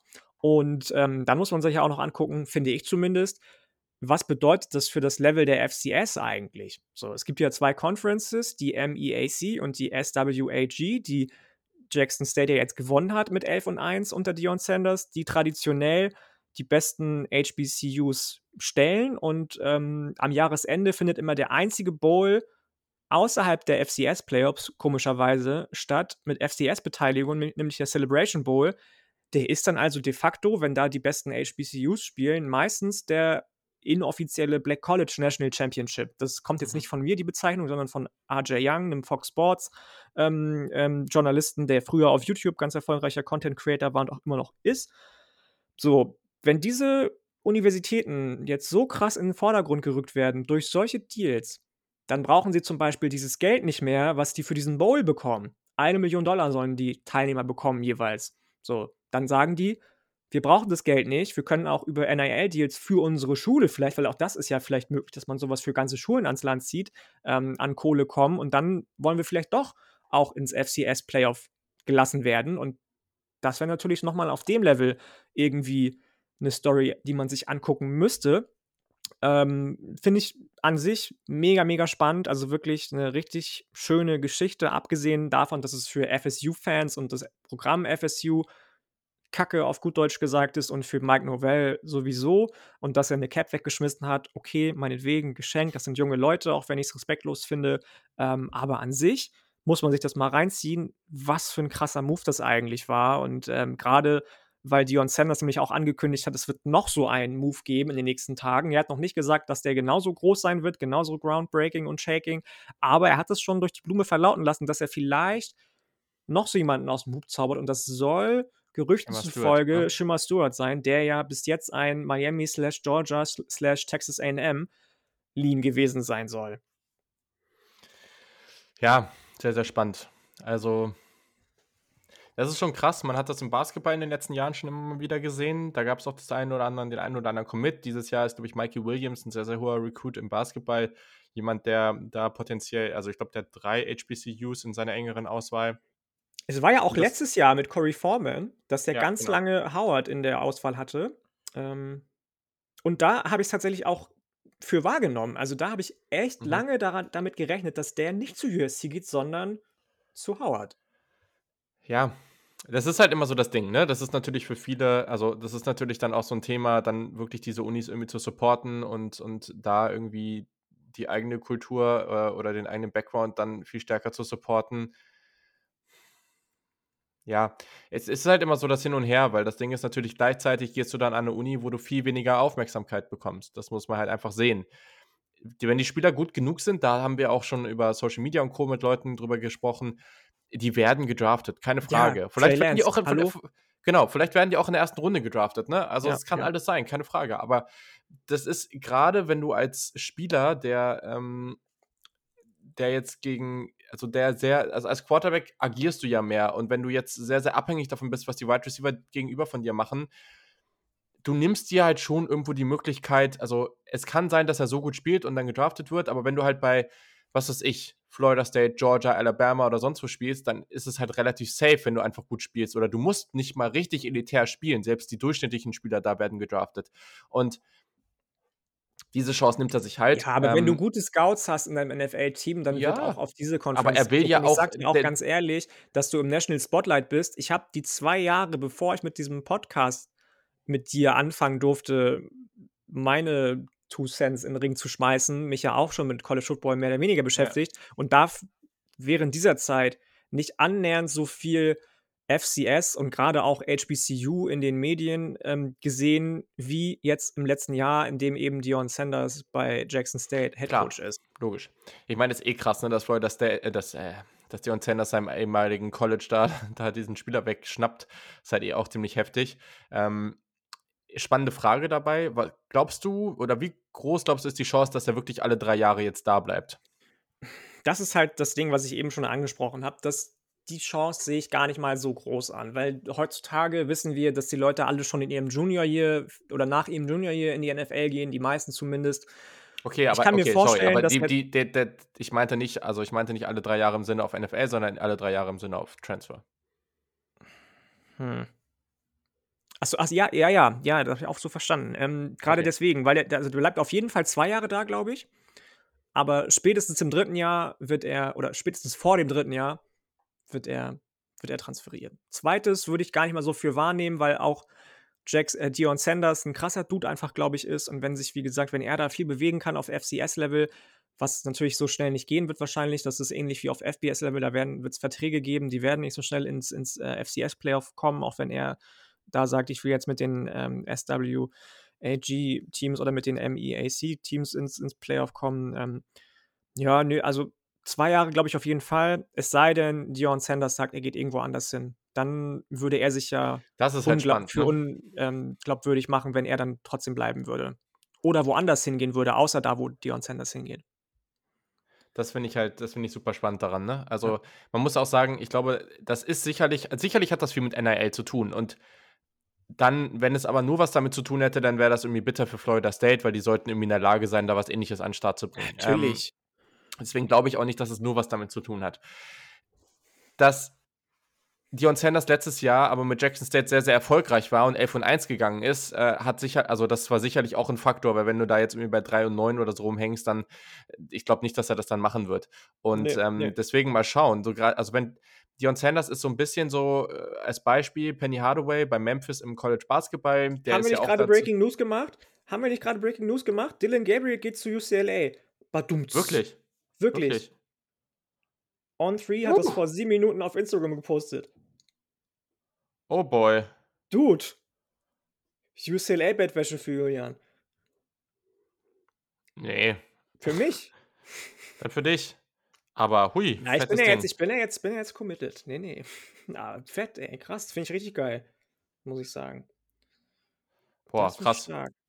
Das, äh, ja, I like. Also, das, das macht auch UCLA super attraktiv, ne? Also, ey, mega. Ähm, hui, das finde ich echt spannend. Und auch nicht Ole Miss. Also, kann auch vielleicht zeigen, dass Ole Miss sich jetzt echt auf äh, Cameron Ward eingeschossen naja, also, wie gesagt, ich glaube schon, dass das da viel mit Jeff Levy auch zu tun hatte, dass er ja, da ja, irgendwo seinen Crystal Ball hinbekommen hat. Ja, spannend.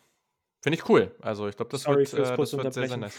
Nee, sehr, sehr gut. Ähm, aber ich glaube halt, Dion Sanders da, also ich, ich, glaube, es besteht schon eine Chance, ne? Und Penny Hardaway bei Memphis, da im College Basketball, der macht das auch sehr gut, aber der ist halt vor allem so dieser Hardcore-Recruiter und der holt diese krassen, ja, ja. vor allem diese krassen Prospects da rein.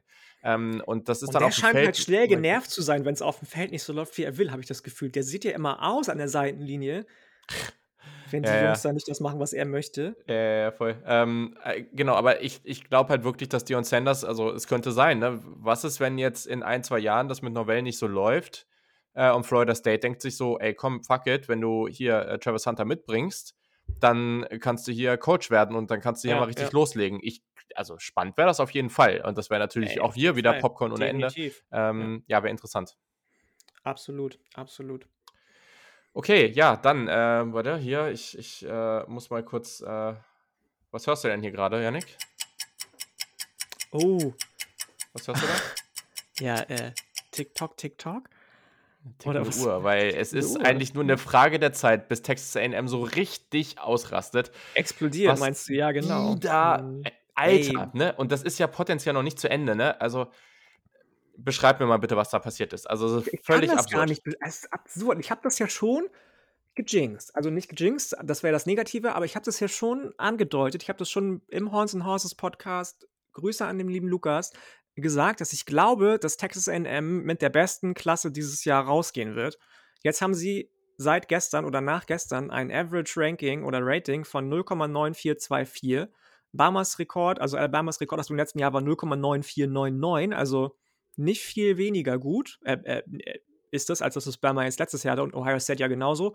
13 Top 100 Spieler, die zu A&M committed sind. Dann hast du noch nicht mal Evan Stewart mit unterschriebenem Letter of Intent. Ähm, das ist schon Wahnsinn, was da Jimbo Fischer, der die ganzen letzten Jahre schon stark recruited hat, immer so die Nummer 8 Klasse hatte, Nummer 6, Nummer 4, Nummer 4.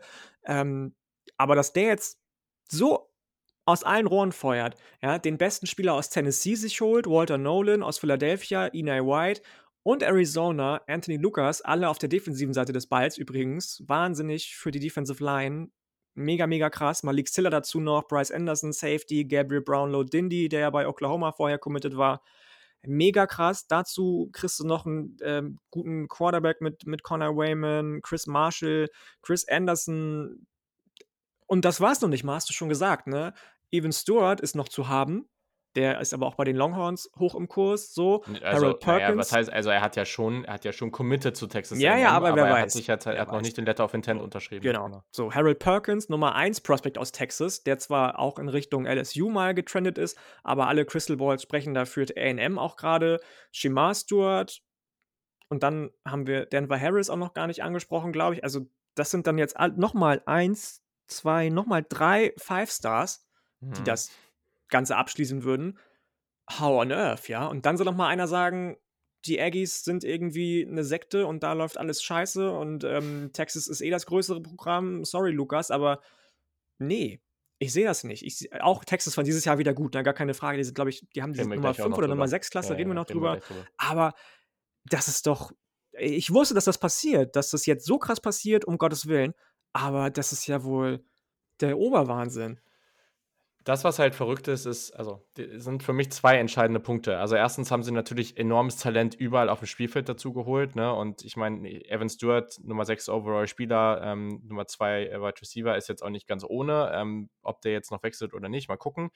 Aber am Ende ist eigentlich auch, also nicht egal, aber ob der jetzt kommt oder nicht, diese Klasse ist trotzdem absurd. Und man hat das gesehen, so ein Walter Nolan, Nummer 2 Overall-Player, Nummer 1 D-Liner, so in der gesamten Klasse heftiger Typ einfach. Das ist halt auch krass, ne? Also der war ja ganz, ganz lange in Richtung Michigan, Tennessee gelehnt. Genau. So, und dann besucht er Texas A&M und einen Tag später alle Crystal Balls zu A&M.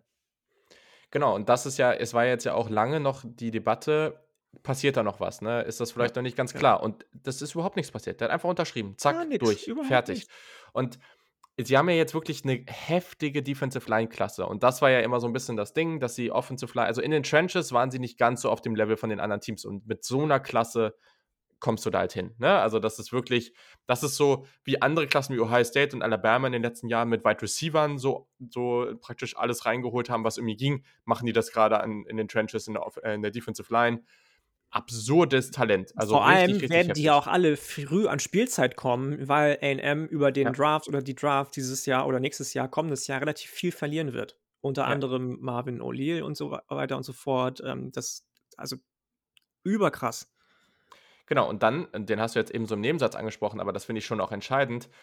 Connor Wayman ist der Nummer zwei, äh, der Nummer zwei Quarterback dieser Klasse. Ne? Also die haben jetzt, und das ist ja so ein bisschen das Ding die letzten Jahre, auch Kellen Mond war ja immer ganz spannend, aber diese Offense war halt schon, ja, die hatten nie so eine richtig explosive Offense, die mal so wirklich top-notch war. Und Ja. die machen jetzt halt auch an verschiedenen, äh, in verschiedensten Positionen äh, und, und äh, ja, an verschiedensten Stellen bekommen sie jetzt eben diese Spieler, die, die da auch das Talent haben, um wirklich da diesen nächsten Schritt machen zu können.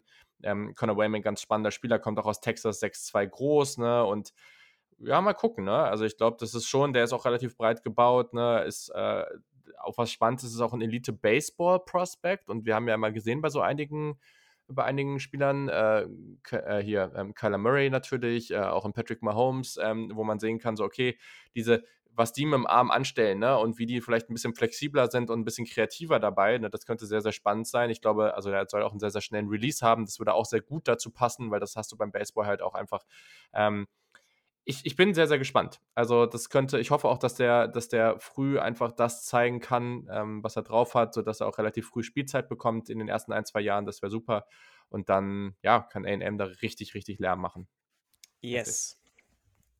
Okay. So sieht's aus. Ja, dann bleiben wir mal im Start, äh, gehen zu Texas, weil die, hier muss man halt zwei Sachen erwähnen. Also erstens haben sie eine sehr, sehr gute Klasse sich geholt, ähm, muss man einfach so sagen. Sie, sind, sie stehen jetzt aktuell an fünf. Ähm, haben aber auch eine sehr, sehr große Klasse. Genau das hatte ich eben angesprochen. Also es gibt sieben Klassen hinter Texas, die einen höheren Average pro Spieler haben. Aber Texas hat jetzt halt äh, 27 Commits. Das ist natürlich heftig, wenn man jetzt guckt, dass zum Beispiel North Carolina auf dem achten Platz 17 Commits oder Ja, Oklahoma Notre 10, Dame 15 genauso. Commits, Also, äh, ne, das genau, genau. Alle Genau, auch einen ähnlichen Average mit 91, bei 0,5, 0,7 und Genau. ähm, aber deutlich weniger Leute in der Klasse, genau. Genau, so. Aber äh, das ist schon stark gewesen. Was die in der Offensive Line sich da jetzt ge gesigned haben, ist wirklich brutal. Sie haben dann den Nummer 8 Cornerback und ähm, Nummer 55, äh, 59 Spieler ähm, im, im gesamten Ranking. Ja, ja. Äh, von, Terrence äh, Brooks von Ohio State geflippt, genau, Calvin den- Banks von Oregon geflippt, Das- Offensive Tackle. Ist halt schon sehr, sehr nice. Und das, was halt am stärksten ist, und das vergisst man jetzt vielleicht manchmal, Quinn Ewers hatte ja mal zu Texas committed. Und dann Und wäre, wäre, er. theoretisch auch erst in dieser Klasse gewesen. Genau, er wäre in der 22er Klasse der Nummer 1 Recruit gewesen. Also, und jetzt hat er einfach diesen Schritt zwischendurch zu Ohio State gemacht und noch ein bisschen Geld mitgenommen. Also essentiell bekommen sie immer noch den Nummer 1 Recruit dieser Klasse dazu. Und der fehlt natürlich in diesem Ranking. Und wenn man jetzt überlegt, so was sie für die nächsten Jahre sich da an Talent reingeholt haben, äh, und dann kommt dazu, dass sie mit Quinn Ewers, Bijan Robinson, Xavier Worthy und Co., was sie da dann so rumlaufen haben, pff, so langsam haben sie halt wirklich keine Ausreden mehr. Das muss man an dieser Stelle auch sagen. Und ich, ich hoffe sogar, also ich sage es ja immer wieder, mich nerven manche Sachen an Texas, aber ich sage auch immer wieder, dass ich der Meinung bin, dass der College Football besser ist, wenn Texas gut ist. Aber ich bleibe Definitiv. dabei, Ja, solange, klar. solange, ist, ist mir scheißegal, was passiert. Die können drei Jahre lang in Folge die Nummer 1 Klasse haben. Ich glaube, dieses Programm ist so heftig dysfunktional. Ich, bevor da nichts passiert, bevor die nicht richtig, richtig, eine richtig gute oder eigentlich sogar zwei richtig gute Saisons haben, glaube ich einfach nicht und werde ich diese Worte, ja, vielleicht mache ich es dann doch irgendwie wieder aus Spaß, aber werde ich diese Worte Texas is back ernsthaft nicht in den Mund nehmen. Ähm, und ich hoffe, dass ich es auch durchziehe. Vielleicht passiert irgendwas, Zu wo man sagen muss, zu so, okay, jetzt ist es so gut, jetzt muss man es vielleicht sagen, okay, dann werde ich das auch, ähm, dann werde ich das vielleicht auch korrigieren. Aber erstmal, Ja, wenn Texas dann am ersten Spieltag gegen, was, nee, am zweiten, Den ne, zweiten, gegen am Alabama. Gegen Alabama gewinnt, ähm, so wie wir vor zwei Jahren, anderthalb Jahren gesagt haben, nachdem Graham Mertz Michigan zerstört hat, Junge, Junge, was ist da denn los? Und danach verkacken sie die ganze Saison richtig. Mal gucken, mal gucken. Ja. Aber ich bin bei dir. Also natürlich wäre es schön, wenn Texas irgendwie mal wieder die ganzen PS auch auf die Straße bringt. Müssen sie. Müssen sie einfach, weil dann kannst du doch irgendwann mal irgendwo nicht mehr verkaufen, dass du so viele FCH. Punkt, Punkt, Punkt, SCH. Punkt, Punkt, Punkt Ressourcen in dieses Programm reinpumpst, einfach aus, aus Staatsgeldern. Ähm, muss mal. ja. An sich Sonst gehst, du, ich mich. sonst, sonst gehst du in der, in der SEC dann auch halt einfach unter, ne? Das muss man eben einfach so, sehen. So, so, da, da ne, kommen wir, klar. glaube ich, da kommen wir jetzt gleich zu, ähm, weil, also das ist, glaube ich, so jetzt auch vielleicht der nächste Punkt, bevor wir einfach nochmal ein paar andere Klassen durchgehen, aber äh, ja, Und als erstes gilt erstmal Kansas schlagen, ne? Und dann geht's weiter. So nämlich. ähm, weil wenn wir auf die SEC gucken, also ich würde gleich nochmal einfach nochmal ein paar Teams durchgehen, dass wir die auch mal erwähnt haben, aber also die SEC ist schon absurd. Ne? Sie besetzen die Plätze 1 bis 3 und dann haben sie auch die Plätze 11, 12, 14, 16, 18, 19, 22, 23 und 24. Und 24 ist, haltet euch fest, Vanderbilt. Nee. Wer ist denn Vanderbilt nochmal? aber auch in den 30ern irgendwie, ne? Äh, gute Frage, muss ich mal gucken. Nee, die, die sind, sind 37 an 24. Ja, das wäre nicht der nächste Punkt gewesen islamisch und das ist ganz spannend, weil das passt nicht so zwingend zu dem, was jetzt im letzten Jahr auf dem Feld passiert ist.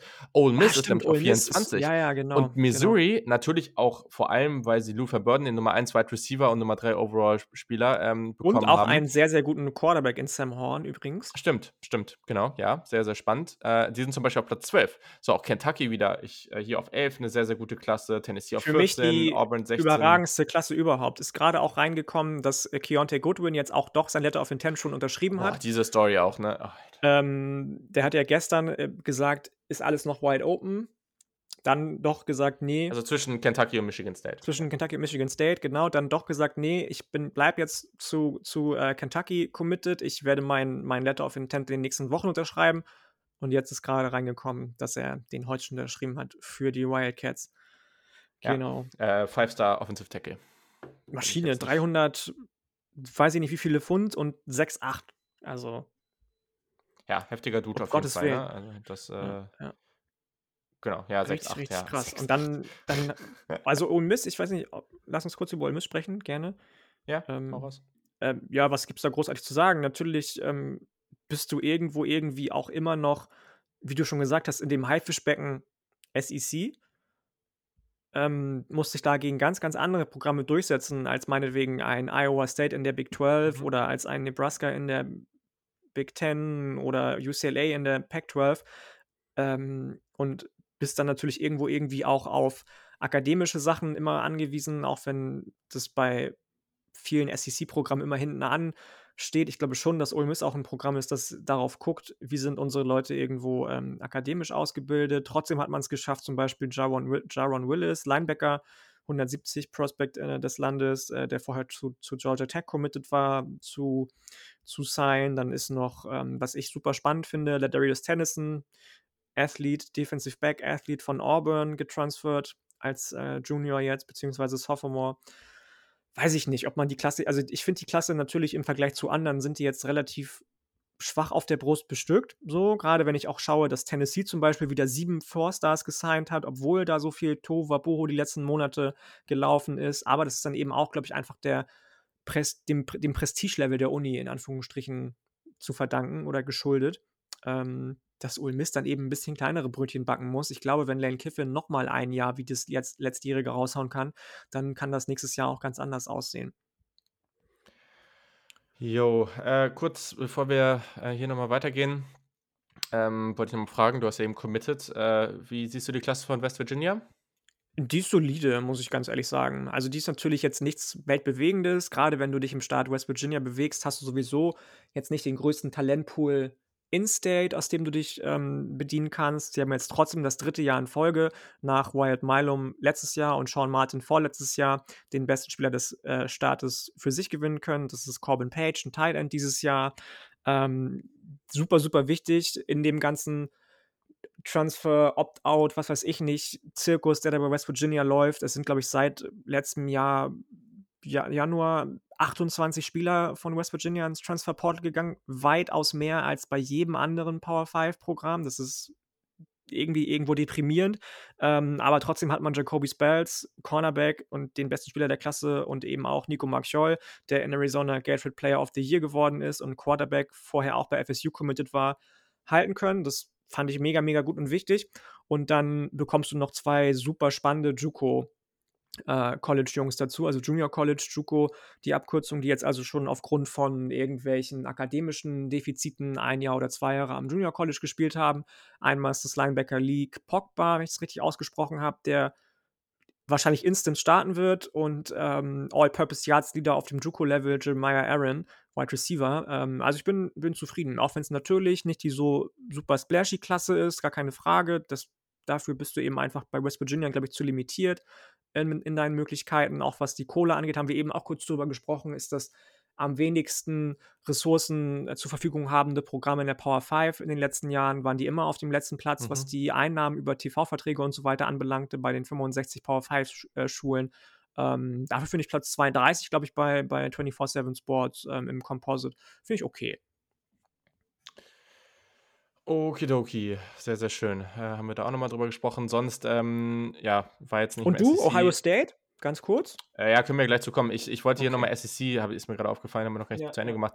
Ähm, also Florida ist aktuell mit der Klasse nur auf Platz 50. Da muss man jetzt mal halt durch den Coaching-Hire einfach mal abwarten, was dann noch passiert. Was ich aber spannend fand, ist, dass Auburn, die haben jetzt diese Woche oder letzte Woche irgendwie Tank Bixby Ganz kurz zu Florida noch, Entschuldigung fürs mhm. Reingrätschen, aber ganz, ganz kurz noch zu Florida. Das ist für mich, das sind die besten beiden Signings, wenn du mich fragst, die Billy mhm. Napier möglich gemacht hat für die Gators, dass er einmal Kamari Wilson, ja, ein Five-Star Safety, Safety aus Florida, noch geflippt hat, in Anführungsstrichen, der äh, seine Top 4 erst Anfang Dezember mit LSU, AM, Georgia und eben Florida State benannt hat und Shima James, der eigentlich die ganze Zeit seines Recruitings über Alabama und Georgia als Frontrunner genannt hat, ähm, ein Linebacker aus Mobile, Alabama, dass er die beiden in so kurzer Zeit noch davon überzeugen konnte, zu Florida zu kommen, zu den Gators. Das fand ich richtig, richtig krass und nice gestern. Ist halt auch spannend. Also, was Dan Mullen so recruiting-mäßig gemacht hat, war halt echt nicht so heftig. Äh, guckt, geht mal zurück gerne, wenn ihr Bock drauf habt und guckt mal so zwischen 2000 und 2010, was da für Spieler konstant bei, bei Florida reingekommen sind. Absurdes Talent. So viele Cam Five Stars. Auch bei Florida zum Beispiel. Ja, aber also da waren richtig, richtig viele Five Stars. Das war völlig crazy, ne? Ja, ähm, ja. Und ja, ich bin gespannt, wie es da weitergeht. Auburn, wie gesagt, Tank, Bixby, Running Back und Bo Nix verloren, aber sie hatten jetzt einige einige Flips auch, ähm, wo sie gute Spieler in der Secondary von LSU, auch einen von Alabama, glaube ich, bekommen konnten. Also ich glaube, man kann da schon durchaus sagen, dass sie da erfolgreich jetzt rausgegangen sind. Und jetzt muss man mal sehen, äh, ob sie vielleicht noch den einen oder anderen Transfer bekommen. Aber das war jetzt ähm, hier für Brian Hasen kein, kein ganz schlechter kein ganz schlechter Vor keine ganz Nö, schlechte kann man mitarbeiten. Also wenn du 6-6 ja. gehst, gerade auch so den Saisonendspurt so ein bisschen verhaust mit vier Niederlagen in Folge, ähm, hätte es auch schlechter laufen können, definitiv. Da hat er gute Arbeit geleistet mit seinem Staff, das muss man sagen. Ja, gerade defensiv sehr gut, jetzt auf Platz 16, ähm, das ist schon ganz cool. Genau, dann, äh, wir können ja nochmal kurz durch die Top 10 gehen. Ja, Alabama ist, glaube ich, äh, keine Überraschung auf Platz 2, sehr, sehr heftig. Mit Ty Simpson auch ein Five-Star ähm, mit Emmanuel Henderson ein Five-Star Running Back äh, und generell sehr, sehr gut aufgestellt. Ja, Ohio State, ähm, die waren so ein bisschen ruhiger jetzt. Da war schon relativ viel eigentlich so durch ähm, und da wird auch nicht mehr so viel passieren, glaube ich. Das war jetzt eigentlich äh, sehr, sehr unauffällig, was jetzt am National Signing Day auch passiert ist. Ähm, haben natürlich den Five-Star Linebacker äh, CJ Hicks bekommen, der auch aus Ohio kommt, der schon länger committed ist. Ganz, ganz spannender Spieler und gerade die Linebacker-Position bei Ohio State, da muss jetzt mal wieder ein bisschen Dampf rein. Ähm, das werden sie dadurch, glaube ich, auch bekommen. Vor ein paar Wochen hat ja ähm, Five-Star Safety, vielleicht auch Linebacker-Hybrid, Sonny Styles äh, hat ja die Klasse gewechselt von der 2023er in die 2022er. 6-4 ist der große, so ein richtiges Biest, bin ich sehr gespannt drauf. Aber der ist natürlich noch relativ jung. Also mal abwarten, ob der jetzt wirklich schon spielen wird. Ähm, man hat ja auch neulich dann noch äh, Devin Brown, den Quarterback aus, äh, aus Utah bekommen, der vorher mal zu USC committed war. Das ist auch ein fast ein Top 50-Spieler, Nummer 6 Quarterback der Klasse. Und ja, du hast dann halt deine, deine typischen 1, 2, 3, vier äh, Four-Star Wide Receiver. das ist, das Absurd, ist, immer so, das ist immer so lustig, ne? Äh, vor allem, weil die halt fast alle Top 100 Spieler sind. Ja, wobei zwei von denen, einer ist auf Platz 106 und einer, der ist hier auf 146, Kojo Antwi, auf den bin ich sehr gespannt. Ähm, ich hoffe, der kriegt irgendwann mal eine ganz gute Rolle. Also sehr, sehr interessanter Spieler auf jeden Fall. Ähm, und ich glaube, das, das ist eine, das ist eine sehr solide Klasse, aber du hast jetzt hier noch nicht so diese, ja, du hast jetzt noch nicht diese heftigen Five-Stars da drin rumlaufen äh, oder in der Menge, wie du es im letzten Jahr zum Beispiel hattest. Kann aber auch nicht jedes Jahr so sein. Das kann natürlich, aber ist dann halt auch irgendwo schwierig. Ähm, man muss aber nochmal abwarten. Also gerade Hero Canoe, äh, der hat ja, glaube ich, noch nicht committed. Nee, ähm, nicht. Genau, der, der ja äh, auch aus deutscher Perspektive irgendwie ganz spannend ist. Ähm, und der soll ja wohl auch, also es soll wohl sehr, sehr gute Chancen geben, dass der zu Ohio State geht. Ähm, einfach weil der auch zum, zum Defensive Line Coach von Ohio State wohl eine heftige Bindung haben soll. Ähm, bin, ich, bin ich gespannt drauf. Also, das ist, die werden noch nicht ganz zu Ende sein, weil die haben ja noch nicht mal 20 Commits. Ähm, genau, steht hier auch bei 24-7 Sports als 100% Lean zu Ohio State. Ähm, ja, ist eine gute Klasse. Ich meine, sie sind auf Platz 4 national. Das äh, machst du auch nicht einfach mal so. Äh, aber ja, ist, glaube ich, nicht ganz so spektakulär wie das, was letztes Jahr passiert ist genau. Nee, das nö, allgemein, ähm, genauso viele Five Stars, äh, äh, genauso viele Programme, die Five Stars gesigned haben, 15 Stück, äh, wie letztes Jahr, aber ein bisschen anders verteilt. Wir haben schon Luther Burden angesprochen, der zu Missouri gegangen ist, zu Hause geblieben ist, in Anführungsstrichen, nachdem er erst zu Georgia, nee, äh, Entschuldigung, zu, zu Oklahoma ja auch committed Ja. war. Ähm, dann dann ähm, eben Kentucky mit äh, Goodwin und auch einem fast, einem zweiten fast Five-Star Barry Brown, Wide Receiver. Das schon schon war schon irgendwie cool cool zu sehen, welche Programme da außer Jackson State auch noch an dem ganzen, äh, Five-Star-Zirkus beteiligt waren. Und, ähm, wenn wir eben noch mal kurz über Kentucky gesprochen haben, für mich Mark Stoops, also dem dem bauen sie bald eine Statue, glaube ich, in in Kentucky, Ja. in Lexington. Was der da abreißt, also Wahnsinn. Mit, äh, Dane Key, auch das Nummer 1 Prospect aus Kentucky bekommen. Ähm, als Wide Receiver ist er ja im, in der Highschool aufgelaufen. Dann hat er noch aus Tennessee und Philadelphia zwei Top-5-Spieler abgreifen können, mit eben Barry Brown angesprochen und Keaton Wade und Therese Freebury. Ähm, also schon, schon nicht schlecht, was die da gemacht haben. Voll. Genau. Und also wir müssen jetzt auch ein bisschen aufpassen, dass die Folge nicht drei Stunden wirklich lang wird. Ähm, aber genau, was man noch vielleicht sagen kann, so ein paar Teams, Penn State, Drew Aller, der Five-Star-Quarterback, der da kommt, das hat jetzt auch zu, auf, die, auf den sechsten Platz bisher ähm, gepusht, äh, auch eine sehr starke Klasse. North Carolina wieder sehr, sehr gut, auf Platz 8 mit zwei Five Stars. Ähm, Michigan äh, auf Platz 9, die konnten dieses Momentum jetzt wirklich für sich nutzen, haben auch nochmal einige richtig gute Commits bekommen. Generell sehr, sehr spannend. Die Big Ten East steht fast, fast geschlossen vor der Big Ten West. Also nur äh, auf Platz 6 ist Iowa und dann ist halt auf 7 Rutgers. Ähm, Krass, ja. Aber, ne, aber also die ersten fünf Plätze innerhalb der Big Ten sind alle Big Ten, äh, Big Ten East und du hast halt am Ende, du hast zum Beispiel Nebraska auf dem letzten Platz in der Big Ten, ne? davor noch Western, Illinois, so krass, ne? Wisconsin, ne? Minnesota, auf dem letzten Purdue. Platz in der Big Ten, Washington auf dem letzten Platz in der, in der Pac-12, das ist schon absurd irgendwie. Und dann hast du eben auch so andere Beispiele wie Oklahoma, die ihren Headcoach verlieren, mit Brent Venables einen neuen Headcoach hiren, der eigentlich aus dem defensiven Segment kommt, aber mal eben ganz geschmeidig noch Nick Evers von Florida und Jaden Gibson von Florida flippt ein Wide Receiver 6'5 Beast und Kobe McKenzie von Texas zurückholt. So kann es auch gehen. Ja, ja. Genau, und sonst kann man noch sagen, ne, also Pac-12 hast du schon angesprochen, sieht irgendwie wild aus. Arizona hatte in den letzten, ich weiß nicht, ob es letztes Jahr oder einer der letzten Jahre war, einen einzigen Recruit in der Top 1000 Das war vorletztes Jahr und dieses genau. nee, letztes Jahr. Letztes Jahr war das. Und dieses Jahr haben sie, glaube ich, fünf oder sechs in den Top 600, irgendwie sowas. Ja, sie haben, glaube ich, auch drei oder zwei in der Top 100. Also sie ja, sind aktuell ja. auf der Platz, die, Platz 35. Sie haben drei, vier Stars, äh, 17, äh, drei, äh, drei Stars, three Stars oder wie auch immer. Also für Jet Fish, super Entwicklung, richtig, richtig cool. Obwohl die so ein Garbage-Jahr gespielt haben. Also da kann man mal sehen, Siege sind nicht alles. Ja, ja, genau. Aber da, gerade in Arizona, kannst du halt eigentlich auch was aufbauen. Ähm, es wurde halt durchgewischt, äh, durchgewischt, durchgemischt. äh, Clemson siehst du halt jetzt wirklich, die sind jetzt nur noch auf Platz 17, glaube ich. Ähm, da merkst du richtig, ne? Also bei Clemson muss man halt auch sagen, die haben ja generell diese Strategie, dass sie sehr, sehr wenig Offers rausgeben und deswegen ist so eine Offer von Clemson auch eine Menge wert. Äh, das ist ja auch alles schön und gut. Das Problem ist aber, wenn dann mehrere Spieler decommitten, dann stehst du auf einmal da, ne? Und äh, hast keine, hast sehr, sehr wenig Beziehungen aufgebaut. Ähm, und das merkt man jetzt halt. Ne? Ich habe, glaube ich, drei Spieler in der letzten Woche dann nochmal decommitted und ja, ja, jetzt muss man mal abwarten, wie es da weitergeht. Aber das, die müssen jetzt wirklich aufpassen, dass sie da jetzt nicht irgendwie völlig rausfallen. Ja, natürlich so. haben die immer noch sieben Kids irgendwie gesigned, die ja. in den Top 200 unterwegs waren, so, ne? Und den Number One Quarterback Kate Klubnik auch mal eben ganz geschmeidig behalten. Aber ich muss auch sagen, alles in allem, du hast alles andere, was ich auch aufgeschrieben hatte hier, ganz witzig, äh, mit den wenigen Offers und Transfer Portal und so, mhm. ähm, ein sehr ernüchternder Jahrgang für Devo Swinney und sein Programm. Ja, wenn du da oben mitspielen willst, musst du halt konstant richtig, richtig gut liefern. Ja. Das es ist einfach so. Du musst ganz oben mitspielen, um konstant oben im College Football dabei zu sein. Das Recruiting ist einfach so wichtig. Ähm, und die Spitze sieht immer noch recht ähnlich aus. Top 4, AM, Alabama, Georgia, Ohio State. 47 der besten 100 Spieler haben zu diesen vier Teams committed. Und da gibt es immer noch einige, die unentschieden sind. Und am Ende könnten es wirklich 50 sein. Und das ist halt wirklich, wirklich heftig.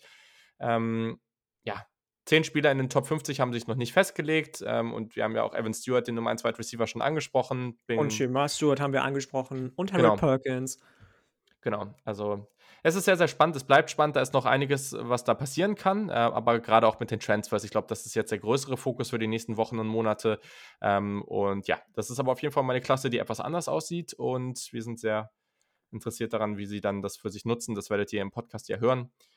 Und deswegen wechseln wir jetzt an der anderthalb Stunden Marke äh, auch mal hier schön zu dem nächsten Thema. Und zwar müssen wir jetzt ja nicht ganz so in die Länge ziehen drei Programme, die eigentlich besser sein müssten, also sogenannte Underachiever. Das werden wir natürlich auch begründen. Also wie kann das sein, dass Programme sich irgendwie durch ihre Location, Ressourcen, Status, historisch gesehen oder wie auch immer, dass sie diese, diese Voraussetzungen nicht auf die Straße bringen. Wir werden absichtlich nicht über Texas, Florida und USC sprechen, weil die haben wir ja vor ein paar Wochen schon mal angesprochen. Das ist ja jetzt langweilig.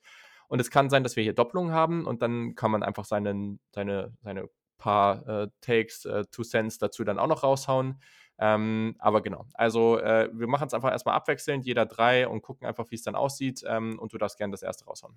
Also ganz kurz, bevor ich damit anfange, ich habe auch mit Absicht Miami rausgelassen, weil wir da auch letzte Woche kurz drüber gesprochen haben. Ja, die habe ich nicht rausgelassen. Okay. Ähm, bei mir sind sie nicht dabei, aus genannten Gründen eben, weil wir letzte Woche kurz darüber schon geredet haben. Ansonsten wären sie auch auf jeden Fall mit drin. Ähm, bei mir ist die Nummer eins tatsächlich Tennessee. Mhm. Ähm, das ist einfach, ich glaube, da gibt es keinen Faktor, der irgendwie auf die nicht zutrifft, der besser laufen müsste. Die Location ist mega. Die Universität hat viel Geld. Das Programm hat in der Vergangenheit große, große Erfolge gefeiert.